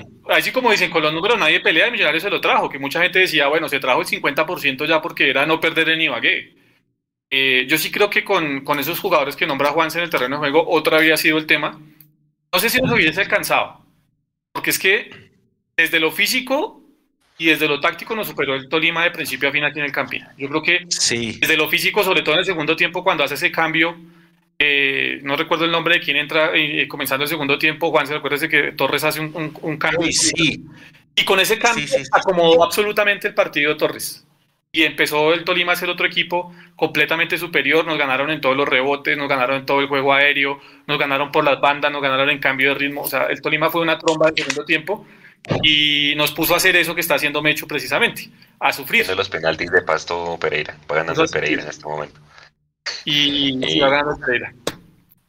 Pero yo sí creo que, que- que- es, que es que el tema de tener la nómina tan corta, eh, obviamente es, es- es un condicionante que puede jugar muy en contra de, de- de Millonarios. Y el tema está es qué, qué trabajo de recuperación se está haciendo semana tras semana, aprovechando obviamente que este semestre, a diferencia del anterior, sí se está teniendo un poco más de ventana a la hora de ir a jugar eh, la siguiente fecha. Ahora pensando en, en cuadrangulares, puede jugar más en contra que lo que nos pasó el semestre pasado, que eran eh, eliminación directa, o tenemos más chance en los cuadrangulares de recuperar posibles bajas que tengamos, porque acuérdese, Jason Mechu, eh, hay fecha triple ahorita en octubre. Entonces seguramente Juan Pablo Vargas pues lo vamos a perder. Eh, y ahí seguramente veremos a Murillo y a Ginas, si es que a Ginas no lo vuelven a llamar a la selección. Yo no creería porque ya viene eh, Jerry Mina y bueno, y este otro muchacho Murillo, a no ser que Inglaterra le dé por no prestar a los jugadores. Pero ahí seguramente sí veremos a Murillo. Pero de cara, creo que hay otra fecha en noviembre, Jason, ¿cierto? De eliminatoria, la última del año. Noviembre Sí. se juega la última. Y hay fecha- ahí- ahí- y también vamos a perder jugadores, entonces seguramente ya están iniciando los cuadrangulares. Eh, en los cuadrangulares es más fácil, más difícil, ¿ustedes qué creen? La nómina corta o con posible nómina corta que tengamos. Jason. No, yo creo que es más complicado. Yo creo que, yo creo que termina pasando. Porque es que a diferencia, Juanse. Miércoles, miércoles, domingo, ¿no? Ahí se juega sí o sí. pues, independientemente de eso. Primero, usted está, pues digamos, da- dan un punto importante porque es que ya no va a tener usted tiempo para trabajar o para corregir mucho, sino usted se la va a pasar del avión al hotel y del hotel al avión y demás, porque va a ser domingo, miércoles, domingo.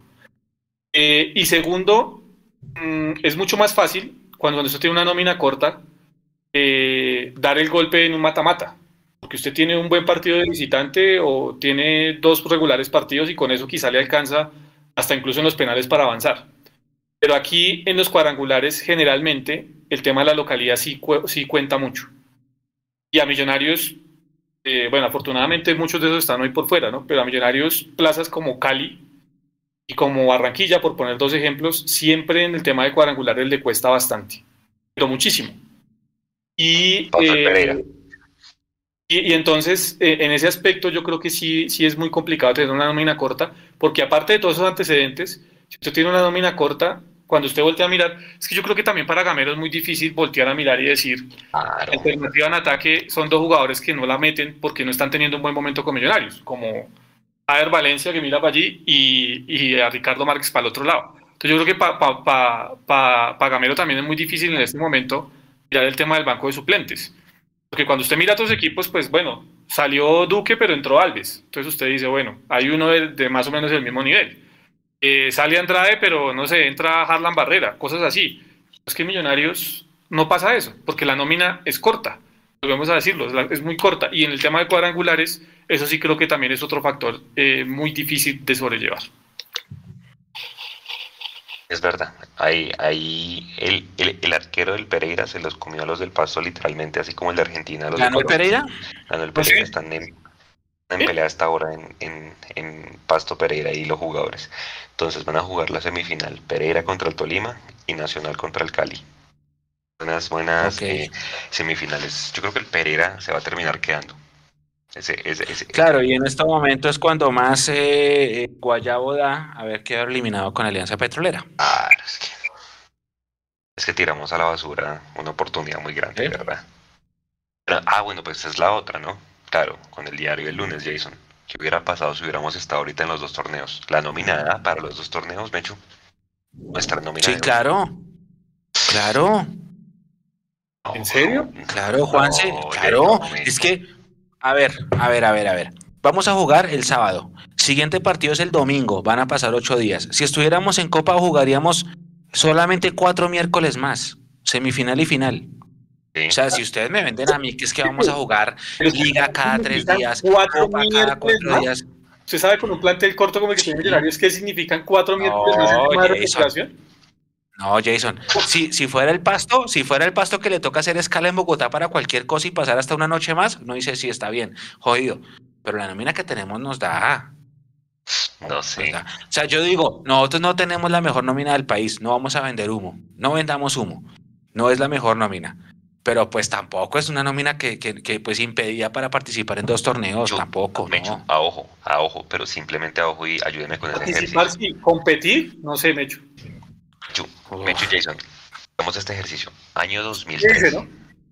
Año 2013, que jugamos la final de la Copa y, peleamos en Liga. Hernán Torres, ¿cuál era el equipo B o, o, o el banco que teníamos para esa época y compárelo con el de ahorita? Es que jugamos los dos torneos antes de hacer el ejercicio con 2012, que en 2012... No, ese equipo, ese equipo, mucha experiencia ya.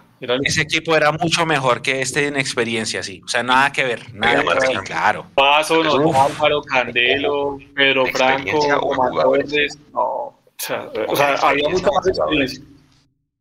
Experiencia, experiencia, porque nosotros, no, no, experiencia porque nosotros no tenemos jugadores malos, tenemos jugadores inexpertos, que es diferente, pero jugadores buenos tenemos. Sí, sí, sí, sí. Es que, es que, venga, es que de verdad, comparemos eh, la experiencia que tiene Ginás, que lo está haciendo muy bien, eh, con la experiencia que tenía en su momento Román Torres, por decirlo. Ahí ya había un, tema, en, eh, nos tocó este que quedó campeón, ¿cómo se llamaba? que, que quedó campeón con Nacional, con América, con Millonarios, lateral, bueno, lateral izquierdo de Millonarios. La Roca Martínez. Ah, la Roca Martínez, exactamente. Un tipo que técnicamente no le producía mucho a Millonarios, pero que tenía la experiencia y sabía cómo jugar partidos. Y ahí lo teníamos, ¿sí? Y usted adelante miraba y tenía a Johnny Ramírez, a Ganis Ortiz, a Roballo, tenía a, a Candelo, tenía a Álvaro, tenía a Guaso Rentería, o sea, era un equipo con mucha experiencia. ¿Entiende? Era un equipo con mucha experiencia, a comparación del de este a comparación de este. Era un equipo con mucha más experiencia. Y en el recambio también había más experiencia que la que hay ahora. ¿Mm? El recambio, acuérdese que en ese partido de día con Nacional en la final, era Sprilla termina haciendo el gol del empate, me acuerdo mucho, que ese fue de alguna manera pues donde Juber se termina de, de, consolidar. Pero entonces yo creo que sí, o sea, creo que la combinación perfecta, y bueno, ya que se fue Mechu para llevar dos nóminas, no solamente es calidad, sino también experiencia. Y es que mire 2012, pues 2012 cuando estuvimos en la Sudamericana y en la Liga peleando era por eso, porque habían jugadores y había para dónde mirar en el banco. Creo que eso es lo que hace falta en este caso. Pero si yo estoy con usted, creo que no nos hubiera dado la, la nómina para los dos torneos, sobre todo en estas etapas. En estas etapas es muy, es muy difícil. Y con... Muy complejo, Juanse, porque es que eh, volvemos al tema, o sea, eh, participar, sí, participamos en los dos torneos. Seguramente habíamos llegado, ya hemos podido avanzar a Alianza, porque es que sí, quedar eliminados de la forma que quedamos eliminados con Alianza, pues bueno, tiene su cuento. Pero ya, ya pensar en que, en que realmente estábamos para pelear los dos torneos. Para verdad no. La, gente, la gente Jason pregunta en el chat Daniel Ruiz. Daniel Ruiz tienen que Millonarios averiguamos nosotros entre semana y tiene que decidir en diciembre se va a hacer uso o no de la opción de compra. Que lo más lógico es que lo haga o no. Sí, sí, Juanse. Y, aunque, bueno, estamos en la tarea, obviamente, porque pues nuestra fuente no nos, no nos quiso revelar eh, eh, precisamente el tema de, costos y demás. Eh, seguimos haciendo esa tarea porque por algún lado lo vamos a tener que averiguar. Eh, lo que sí nos dicen es que es un muy buen negocio para millonarios. Esperemos, en el manejo del fútbol de millonarios, entiendan que es un muy buen negocio y que, que no hay que dejar de escapar la, la posibilidad. Primero, porque es un jugador que todavía está para darle algo más a millonarios en el futuro. Y segundo, porque Ruiz tiene una proyección internacional, a nivel internacional muy importante. ¿sí? Ruiz va a ser un jugador que no sé si le alcance para, para figurar en, en clubes top de Europa, pero que sí para, para en una muy buena venta al fútbol brasileño, al fútbol argentino, los que pagan del fútbol argentino, al fútbol mexicano, eh, seguramente le, va a alcanzar para, para eh, dar ese primer paso desde Millonarios.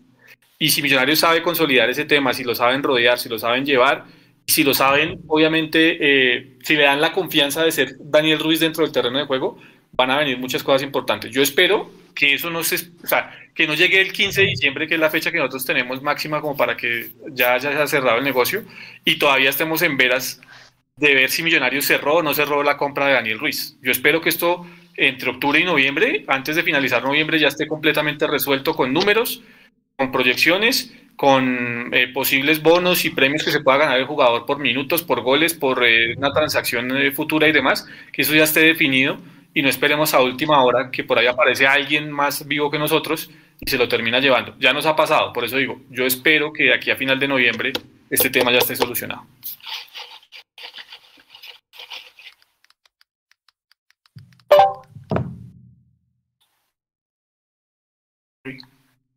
¿Fue Juanse? Juanse, Juanse se cayó. Sí, sí, sí. Se cayó. fue Juan, ahí ya volvió. Ahí ya volvió. Juanse. Dos de la gente. Escuchando que ya pasamos la primera hora del programa y vamos con el tema de la previa con, con Will y lo, del tema del ingreso.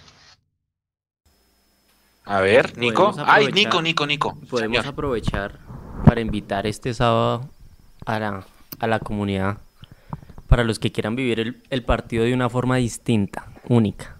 Mechu. ¿Cómo es eso? Para que vayan a Bogotá. Ah, bueno, si tenemos la posibilidad de transmitir desde Bogotá. Eh, les estaremos comentando si es así para que se acerquen a Bogotá tanto en el partido como en el tercer tiempo para la, para la transmisión. Si llega a ser así, les avisamos. Nico, aprovechando el tema, ¿se acuerda que habíamos hablado de una donatón? ¿Cómo funciona lo de la donatón? ¿Se acuerda que habíamos hablado de la posibilidad de hacer un programa exclusivo? ¿Cómo es eso, Nico? Bueno, para vamos, a, cuadrar un día entre semana puede ser, para hacer un live donde vamos a estar recibiendo las donaciones y que Andrés las iguale, así como era la, la, sí, la, ¿cómo se dice? La iniciativa, la, iniciativa, La, pero bueno, la forma en que se hace. Entonces es que ustedes, digamos, donan 5 pesos y Andrés García desde Estados Unidos iguala la donación de 5 pesos. Y vamos haciendo un fondo hasta llegar al millón. Entonces, un ejemplo, Mechu dona 200 mil pesos, entonces Andrés también va a donar 200 mil. Entonces, así hasta llegar al millón de pesos y lo vamos a entregar a, a colombianitos que los que estuvieron en el live hace ocho días saben de qué hablamos. una iniciativa muy bonita, entonces eh, vamos a, cuadrar ese, ese en vivo para que se haga realidad.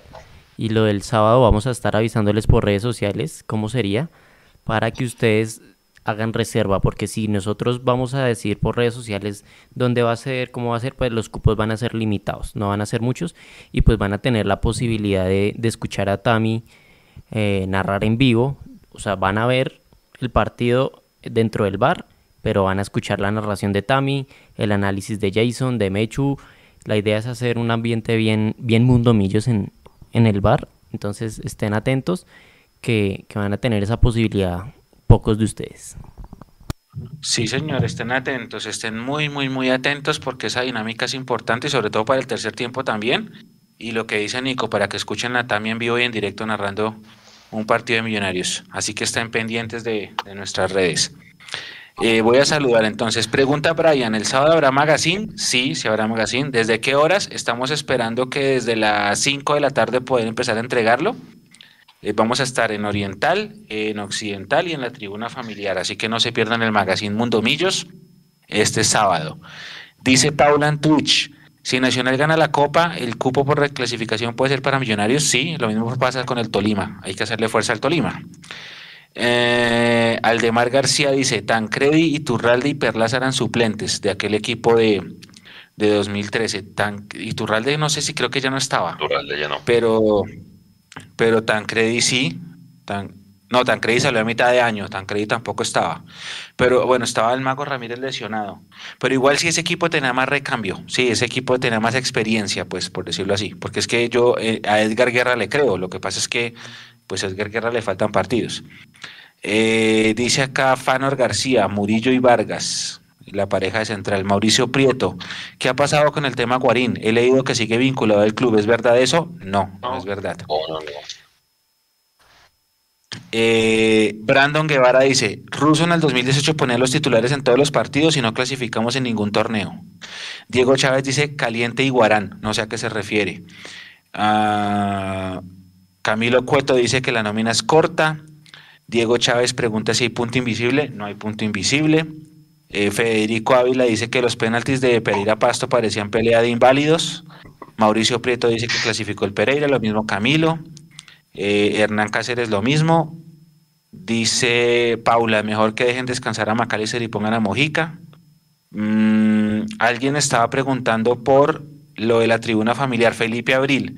Hola, Domillos, ¿en la tribuna familiar pueden entrar niños de 14 años? No, máximo de 5 a 12.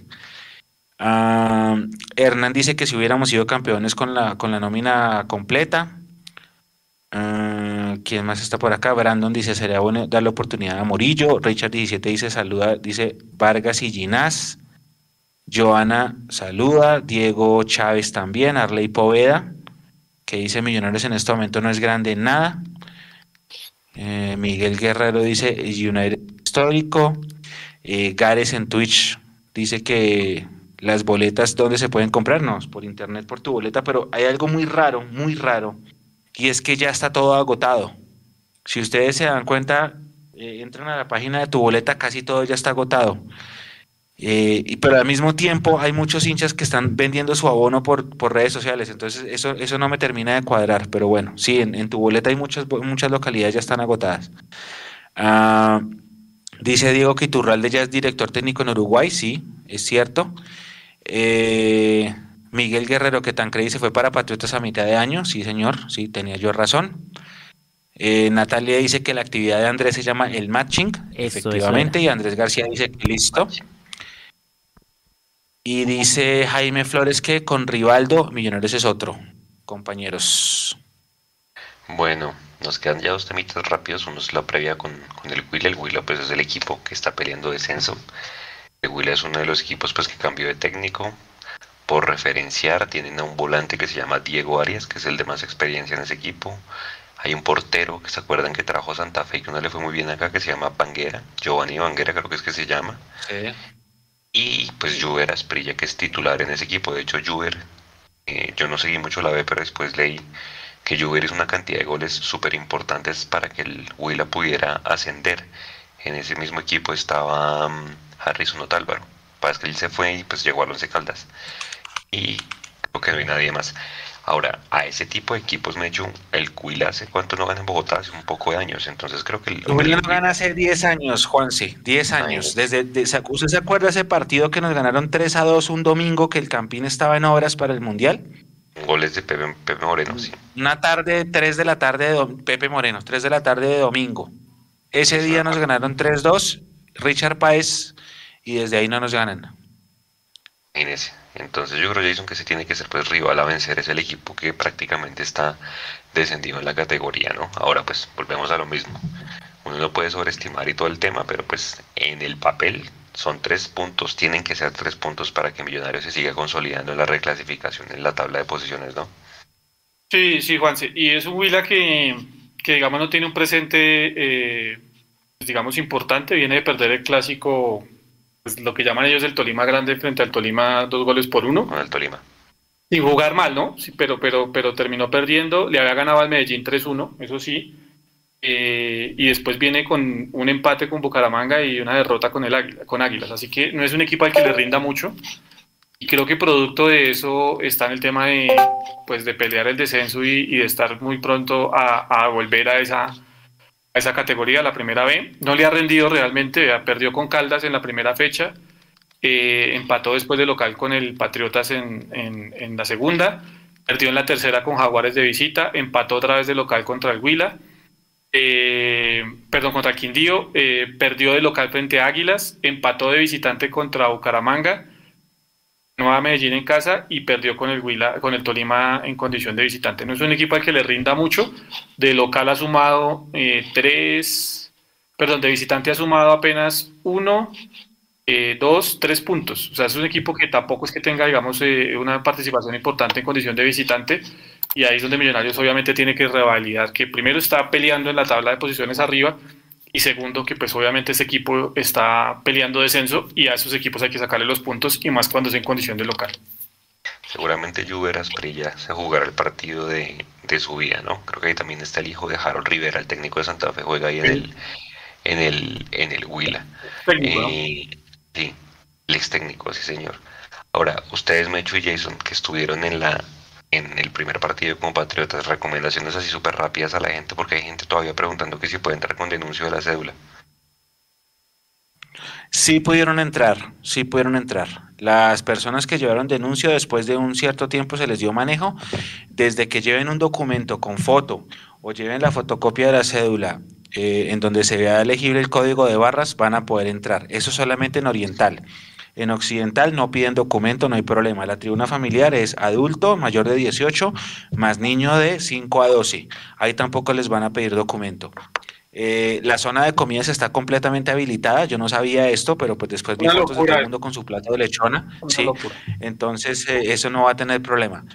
Eh, recomendaciones, lleguen temprano porque el tema del parqueadero como que sí se complica, ¿no? No sé si ustedes lo Ah, Jason lo sufrió, Jason lo sufrió. El tema del parqueadero. Primero, eh, a los que no pudieron ir al primer partido van a ir a este con carro. Eh, le subieron al tema del parqueadero. Antes el de carro, la última vez que yo había entrado al del norte, valía 10 o 12 mil pesos. Esta vez vale 15 mil pesos. Los que van en motico, eh, antes valía 5 mil y nuestro querido y compañero amigo nos dice Eduardo ya no vale 5 mil, sino vale 10 mil. Y esto obedece a que ya el parqueadero no está administrado por el Terminal de Transportes, que era, pues, digamos, la entidad pública que administraba el, el, parqueadero, sino que ahora es una empresa privada, no recuerdo el nombre ahorita, que, que es la que maneja el parqueadero. Entonces, eh, subió el tema del costo del parqueadero. La salida es tremenda porque solo hay una salida a la, a la, a la hora del partido, entonces es complicadísimo salir de allí, ya no es como antes que usted podía salir ahí por la entrada de maratón y coger de una de la 30, no, ahora lo hacen salir a usted hacia la calle 61, hacia el barrio San Luis y el trancón es una cosa absurda, así que mi recomendación, no vayan a coger la 63 ahí a la altura de la carrera 21, sino cojan la 24 ya sea para el sur o para el norte y ahí por ese ladito les rinde más y eh, en, Occidental, como lo decía Mechu, funciona el tema de comidas sin ningún problema. Una locura eso al final, al, intermedio del partido. Las filas tremendas de distanciamiento, no había un carajo. Por eso uno no entiende por qué tanta demora que la gente pudiera ir al estadio si al fin de cuentas, pues, distanciamiento no tenemos. Y, pues nada, llegar temprano evidentemente, porque pues a, pesar de que la logística estuvo muy bien organizada en el partido pasado, la policía digamos que se comportó a la altura, mm, llegaron como, como, en, como en otra tónica a diferencia de otras, de otras, de otras épocas, eh, pues sí, lo mejor es llegar temprano para evitar las aglomeraciones, para evitar las filas y para poderse acomodar desde temprano porque, pues bueno, es un partido en un horario yo diría típico, pero que a la gente le gusta mucho, ¿no? 8 de la noche, así que pues esa es la recomendación que yo le puedo dar. Sábado. Y después, ser tiempo va a ser una locura. Después viene el truque. Entonces, pues, sábado de amor y amistad, quincena. Ah, si transmitimos desde el bar, que no, nos vayan a emborrachar. Ah, eso, eso, eso, mejor dicho, que se tengan los dueños de los negocios en galería porque se viene el estallido. Mm, exacto, exactamente, sí, señor. Oiga, hay otro tema, Juan, si hay otro tema. ahora que, lo recuerdo. los puestos cambiados. Sí, lo de los puestos, lo de los puestos. Yo tengo, yo tengo, eh, voy a buscar la boleta acá, eh, justamente porque yo tengo eh, dos abonos de Occidental, ¿no? Y, y, cuando llegaron las boletas están hiper mega separadas la una de la otra. Entonces, a muchas personas les va a pasar igual. Eh, yo sé que el papá y su hijo, por ejemplo, que tienen dos, dos abonos. Por ejemplo, yo tengo acá 199 en uno y en la otra dice 156. O sea, esa vaina no tiene sentido. Pero a muchas personas les ha llegado lo mismo. Digamos, si yo tengo dos o tres abonos a mi nombre, porque soy el papá y voy a llevar a mis dos hijos, le están llegando boletas de, de, de, de ubicaciones súper separadas. Entonces lo más normal es que no se vaya a respetar el puesto, porque pues todo el mundo va a querer estar junto a sus seres queridos y es un error logístico de tu boleta, ¿no? Tengan paciencia. En Oriental eso no, el puesto nunca se respeta, entiendo yo, pero en Occidental sí. Tengan mucha paciencia porque eso va a pasar. Finalmente el estadio va a estar con mucho público, así que es una recomendación tener mucha paciencia porque es un error logístico de, de los amigos de tu boleta. Bueno, paciencia, igual lleguen temprano, ¿no? Creo que es más fácil pues por ser sábado con respecto al anterior día que fue que fue lunes, ¿no? Y había que trabajar, era día laboral y toda la, y toda la cosa. Formaciones entonces la misma que ganó en Bucaramanga, Jason. Sí, yo, yo pondría la misma, pues obviamente con el asterisco y con la iconita de qué va a pasar con McAllister. Yo la verdad, si McAllister no está al 100% y este es un llamado al cuerpo técnico para que entienda un poco a veces el tema de recuperaciones y de tiempo de recuperación de los jugadores, si no está al 100%, si tiene una pequeña molestia y por más que el jugador quiera estar, por más que McAllister quiera aportarle al equipo, eh, yo no lo arriesgo.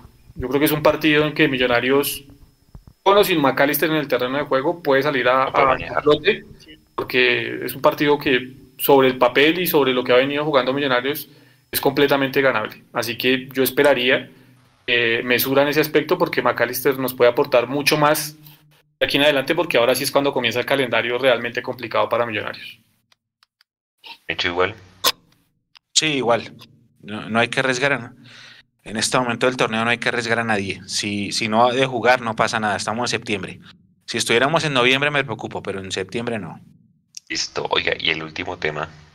El diario La Patra sacó un estudio buenísimo que dice, en el fútbol colombiano echan a 10 técnicos por torneo. O sea que al año echan a 20. Una vaina ridícula.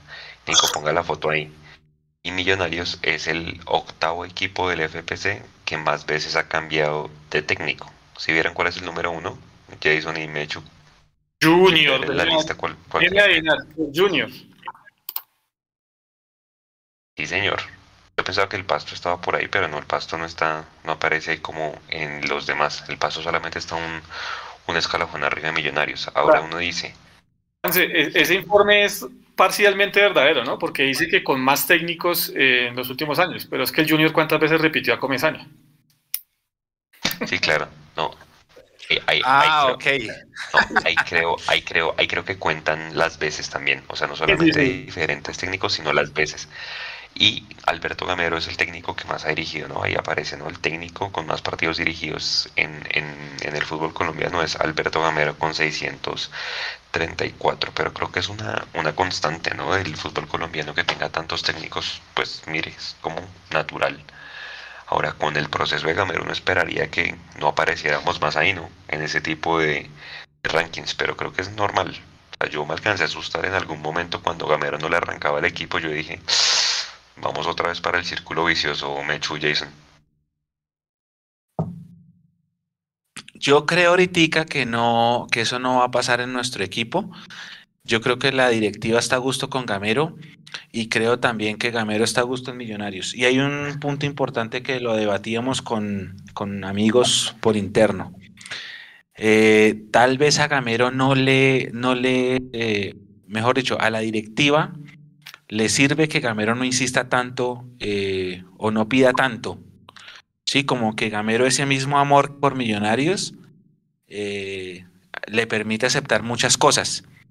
Y en ese sentido, todo el mundo está cómodo, ¿sí? Gamero está cómodo porque está dirigiendo en el equipo que ama, los directivos están cómodos porque el técnico no les pide condiciones especiales y pueden hacer uso de su proyecto administrativo. Entonces, en ese orden de ideas, yo creo que el proyecto Camero va para largo. Y ojalá sí sea un proceso que, como les decía yo, a mediano plazo nos dé campeonatos. Sí, por la misma tónica. Yo creo que a mí lo que me lo que me preocupa un poco, lo que me lo que no me deja contento y satisfecho de eso es lo que dice Mecho al respecto. Gamero quiere tanto estar en Millonarios y se siente tan cómodo que a veces se conforma con lo que tiene. Eso, es lo que le pasó a Lunari. Eh, exacto, y creo que eso sí le puede jugar en algún momento en contra de Gamero, porque ahora que estamos mal que bien peleando arriba y que seguramente se va a clasificar a los ocho, porque pues tendría que pasar una catástrofe para no clasificar entre los ocho, eh, pues estamos tranquilos. Pero pues Gamero vino aquí con una intención también es en algún momento ser campeón con Millonarios, no solo por darle la estrella a Millonarios, sino por graduarse como técnico de un equipo grande. Eh, para muchos, para mí ya, digamos, tiene el lomo para poderlo hacer, pero para muchos eh, necesita ese título. Y si eso no llega este semestre, y si por ahí el próximo semestre no llega, eh, yo no sé qué tan, tan, tan bueno sea para Gamero seguir tan callado y seguir tan sin exigir muchas cosas o aguantarse. Yo no sé si no las ha exigido, yo creo que Gamero sí las ha exigido, porque él conoce la historia de Millonarios. Pero el conformarse con que no se las traigan, en algún momento le puede jugar en contra.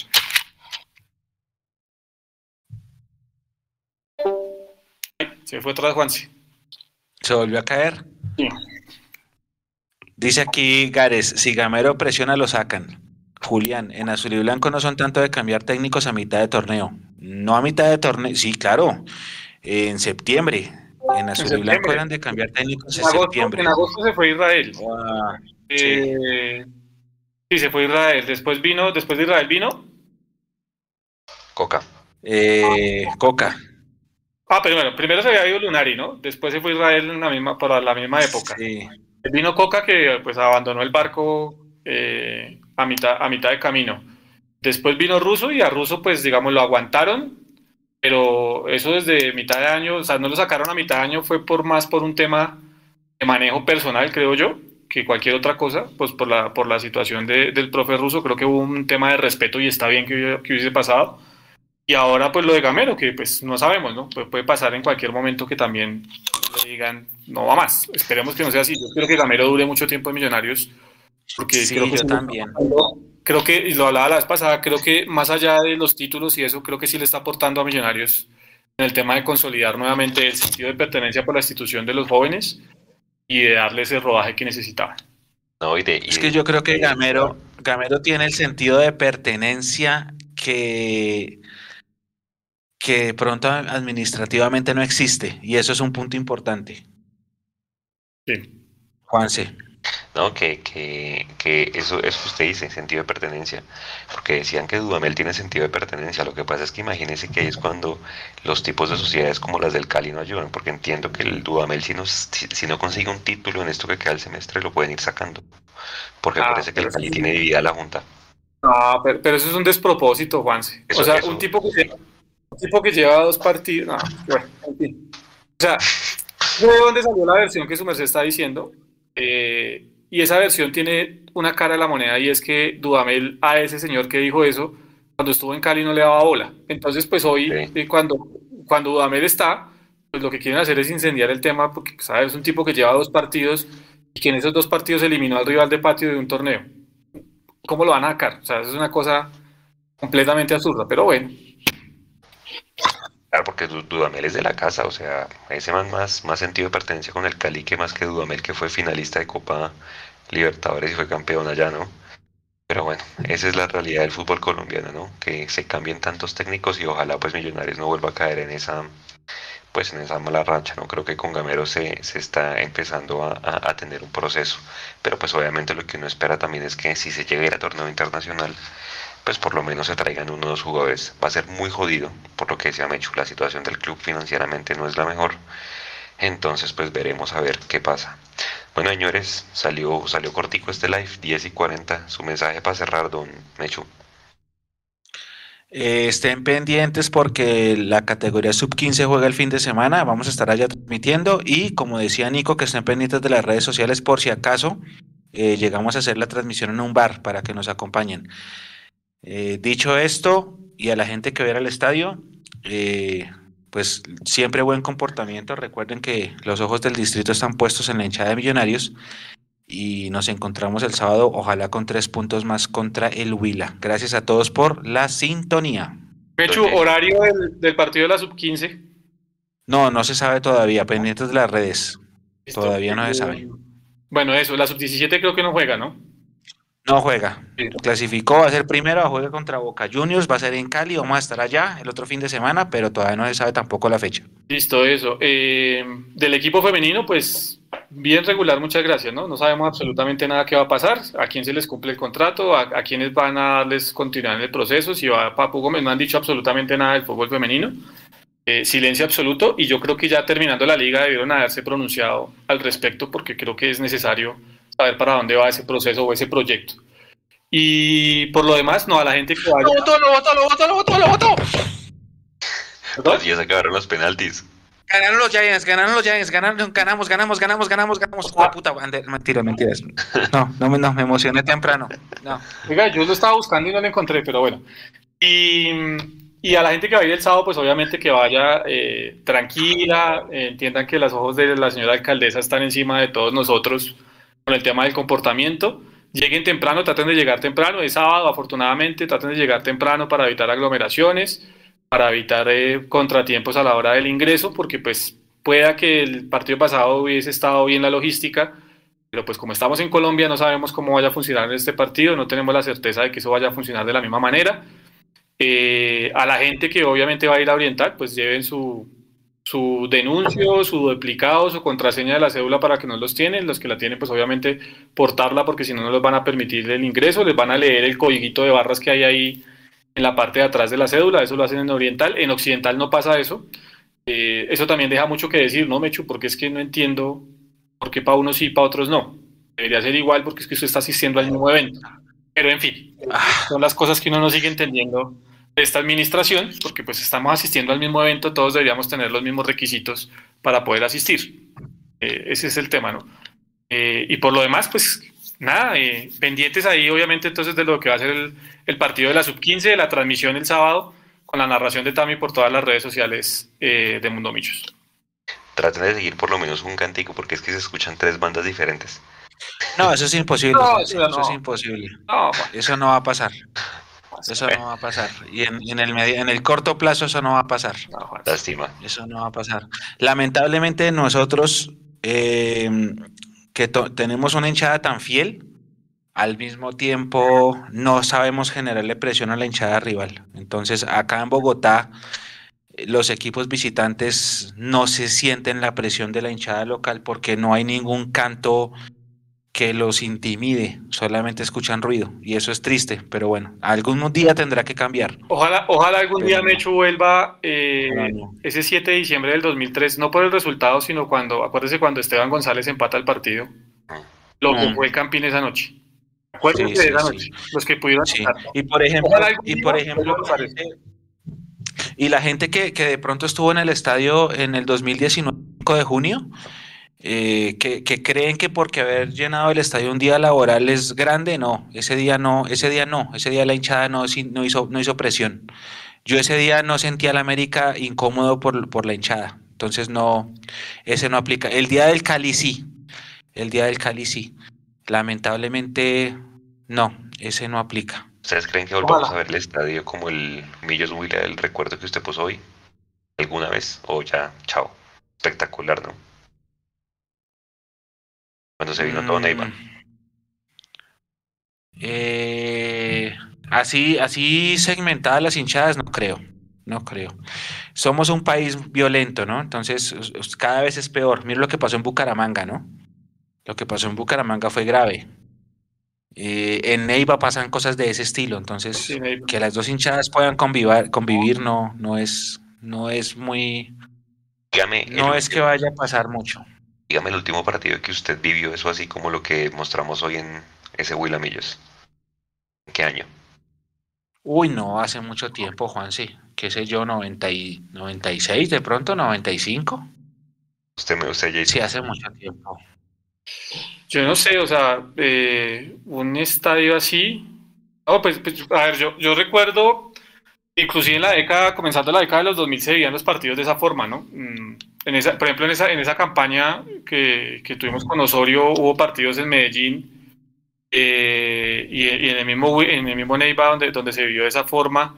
Eh, yo recuerdo clásicos acá en Bogotá, por ejemplo, ese clásico que le ganamos con, no sé si fue 4-3 Nechu, a Santa Fe donde al final fue tanta la gente de Millonarios que llegó al estadio que la hinchada de Santa Fe se tuvo que correr hacia sur en Oriental porque no cabía la gente de Millos en, en, la parte que la daba en Oriental. Le tocó habilitar inclusive hasta gorriones en aquella época a la policía porque era tanta la gente de Millos que no cabía.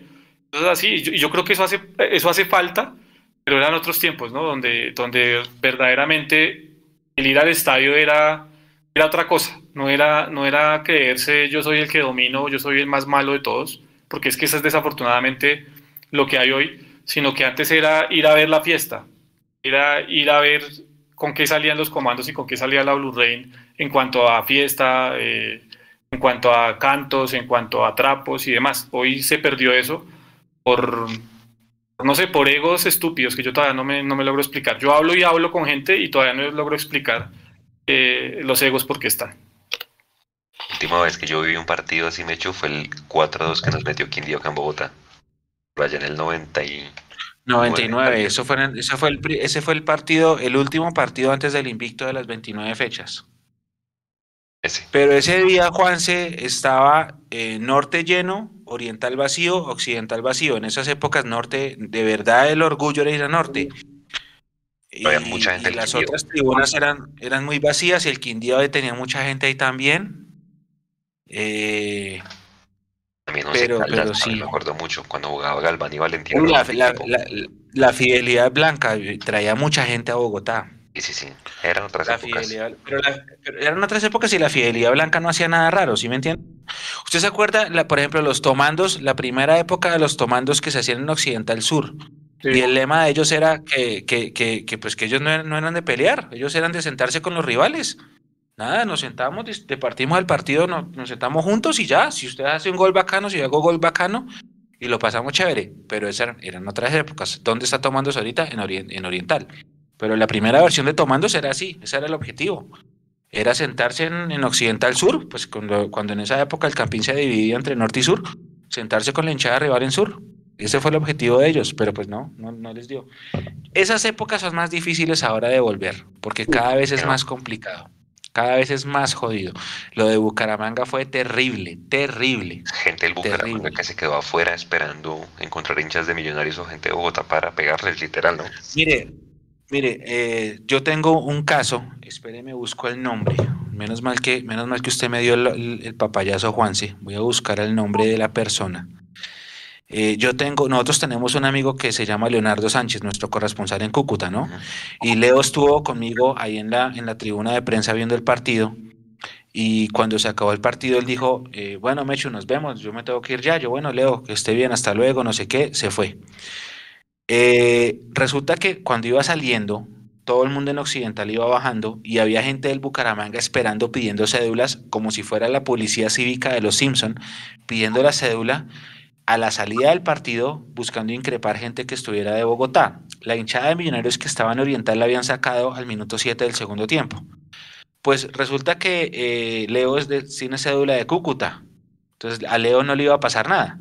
Pero Leo se pegó de dos personas, eh, Manuel Díaz y su hijo Carlos Díaz, que son oyentes de Mundomillos y a quienes les mandamos un saludo grande a, a Carlos, porque cuando él vio cómo la situación estaba, se le pegó a ellos dos que iban saliendo, eh, como si fuera un miembro más del grupo familiar, Y al salir, entonces les preguntaron a ellos, oye, ¿y usted dónde tiene la cédula? Y entonces el otro le respondió, pues, ¿qué cree que yo estoy? ¿De dónde cree que tengo la cédula, pingo? Entonces, de Bucaramanga, no pasó nada. Él siguió derecho, pero sí me dijo, hermano, increíble que a la salida del estadio estén pidiendo cédula también. O sea, había control a la entrada y control a la salida, terrible. No puede pasar, eso no puede pasar. Entonces, menos mal, menos mal, Leonardo, y bueno, y Leonardo tenía cédula de Cúcuta, o sea, no le iba a pasar nada. Pero si, si alguien estuviera de Bogotá, hubiera corrido riesgos. Hubo gente, hubo gente que nos encontramos con mi hermano después en un centro comercial comiendo todos tranquilos, como que les dijimos, ¿y ustedes qué? No, nosotros nada que ver, nosotros llegamos bien, salimos bien. No fue todo el mundo, no fue, no, no, es, no, no fue como lo cuenta todo el mundo de que, mejor dicho, eh, todo el, el, el peor escenario posible en Bucaramanga, no. Mucha gente entró suave y salió suave, pero pues sí hubo, hubo como policía cívica de la hinchada del Bucaramanga a la entrada y a la salida. Eh, cada vez, cada día que pasa, va a ser más complicado el tema, Juansi No. y Jason y compañeros. Cada vez va a ser más fregado y cada vez va a ser más eh, recurrente hablar eh, de, de- de- pedir cédula, que eso empezó, esa práctica empezó en Medellín hace unos años con la final de la Copa y como que les gustó a las, a las otras plazas. Y cada vez va a ser más recurrente que cada jueves eh, Mundomillos publique una nota en la que diga, eh, atención hinchas, prohibido el acceso de millonarios para el partido del domingo contra no sé quién, en donde sea. ¿Por qué? Porque es que ya la fama, la fama es importante. Entonces, como hay, como ya saben que hay rencillas internas y como ya saben que, que están pasando cosas, pues entonces, eh, ¿qué es lo más fácil? Cerrar fronteras. Y si me preguntan a mí, eh, lamentablemente nosotros como sociedad no nos sabemos comportar.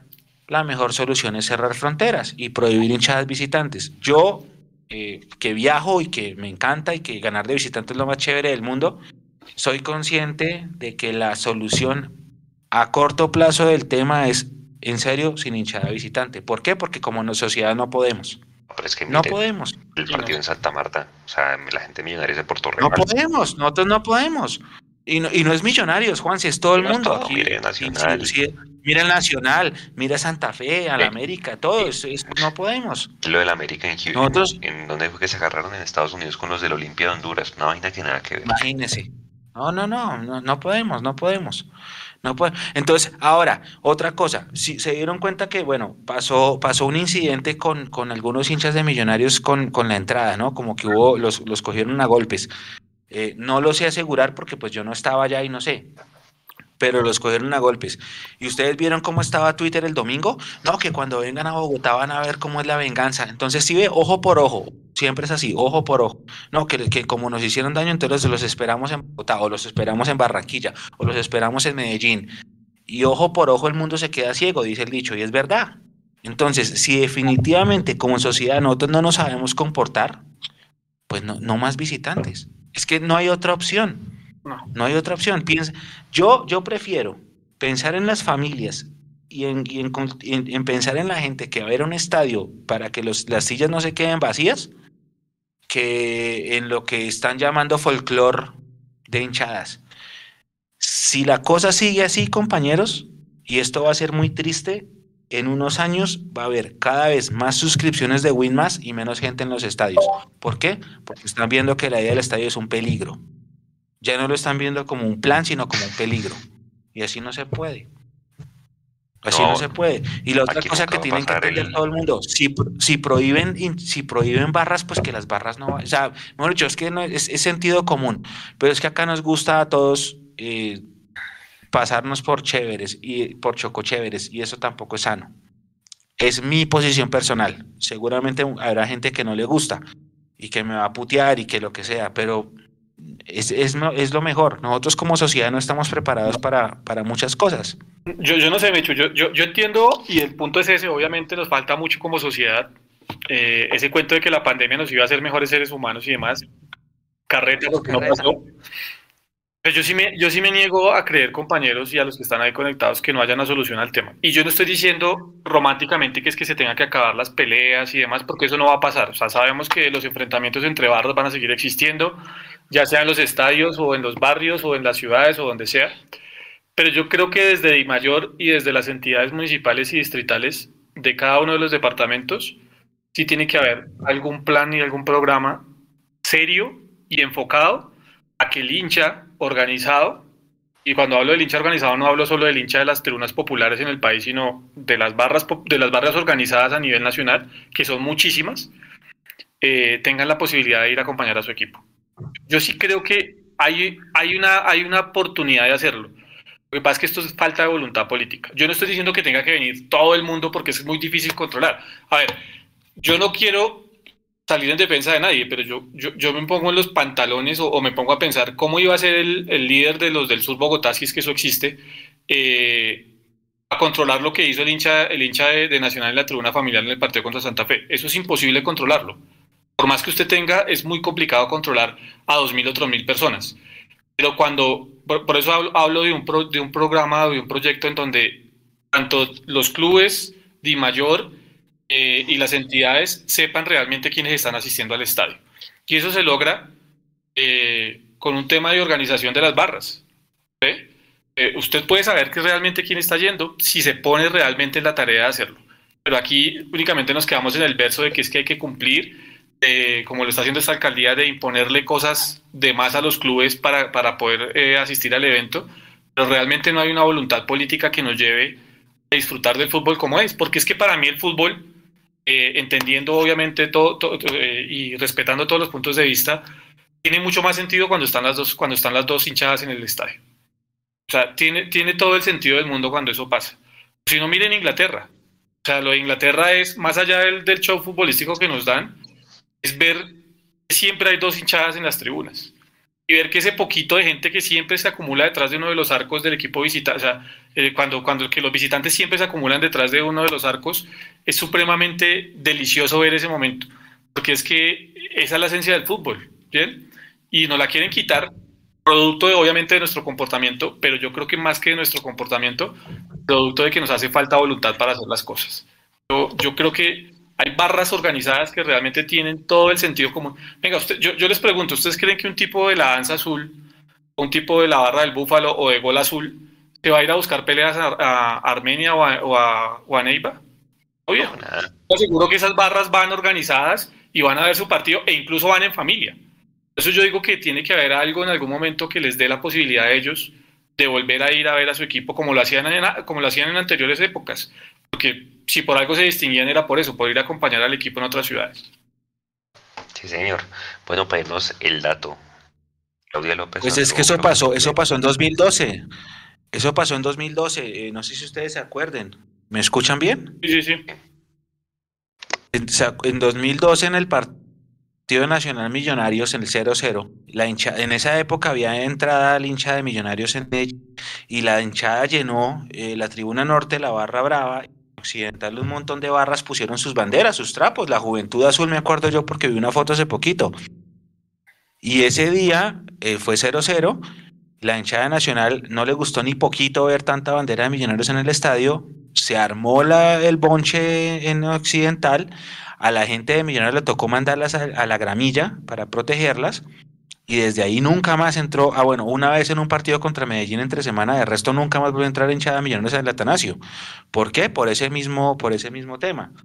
Porque las hinchadas locales presionaron para que no lo hicieran. Yo entiendo eso, sí. Las, hay barras que obviamente van a ver su partido y no quieren nada más. Sí. No quieren nada más y eso, yo lo entiendo y sería chévere, pero es que pues usted sabe que la fama. Yo también entiendo, Mecho, lo que usted dice, pero yo, por eso le digo yo, yo me resigno a, creer que este va a ser el futuro del fútbol colombiano, o sea, un futuro en donde van a ir 3.000 o 4.000 hinchas del equipo local, porque eso va a pasar en algún momento si esto sigue así.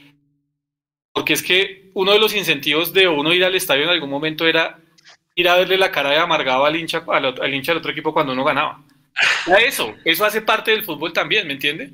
Y cuando usted ya se pierde esos momentos, pues usted le, le va perdiendo interés a la cosa. A eso súmele que los planteles de fútbol colombiano no son los mejores, que hay estadios como el de Neiva, que no entiendo cómo se juega fútbol profesional en un estadio como el de Neiva. Están mejor las canchas de chorrillos, pero bueno, en fin. Eh, y, cosas así. Todo, todo eso va sumando los horarios de los partidos, porque es que antes eran todos a las tres y media, entonces usted tenía tiempo para todo. Ahora, si a usted le colocan un partido a las 8 de la noche como el sábado, y resulta que usted vive fuera de Bogotá, en Mosquera, en Madrid, en Chía, en Cajicá, o vive en en Ciudad Bolívar, en las partes más altas, pues a usted se le complica la posibilidad de poder ir. son todos factores que van influyendo. Y más encima, si usted le va quitando la posibilidad al hincha de, de mantener esa, esa, esa posibilidad de ir a ver a su equipo en todos los estadios, pues obviamente eso va a acrecentar y en algún momento se lo van a tener que terminar eh, lamentando los hinchas de los, los clubes del fútbol colombiano. Sí. Oye, ya para irnos, el dato, si vieron, eh, Claudia López habló antier y creo que respuestas súper ambiguas del tema del voto. El y el Real Madrid creo que ya tiene gente en el Bernabéu, ¿no? Y esta gente creo que recién abrieron Mechu y Jason y ya tienen creo que los días que no haya fútbol, ya tienen vendidos los eventos, conciertos, creo que va a ir YouTube, va a ir, eh, bueno, una cantidad de grupos, ahí y va a ir a tocar. Ellos dicen que en el primer año van a recaudar 500 millones de euros y la deuda total al banco que le pidieron la plata para construir ese estadio, porque pues el Bernabéu casi que lo volvieron a hacer, cinco años se demoran. Y acá creo que, no sé si sus nietos Jason, los suyos, Mechu o los míos, vayamos a ver el estadio de Millonarios a estas alturas que va el tema del, del pot.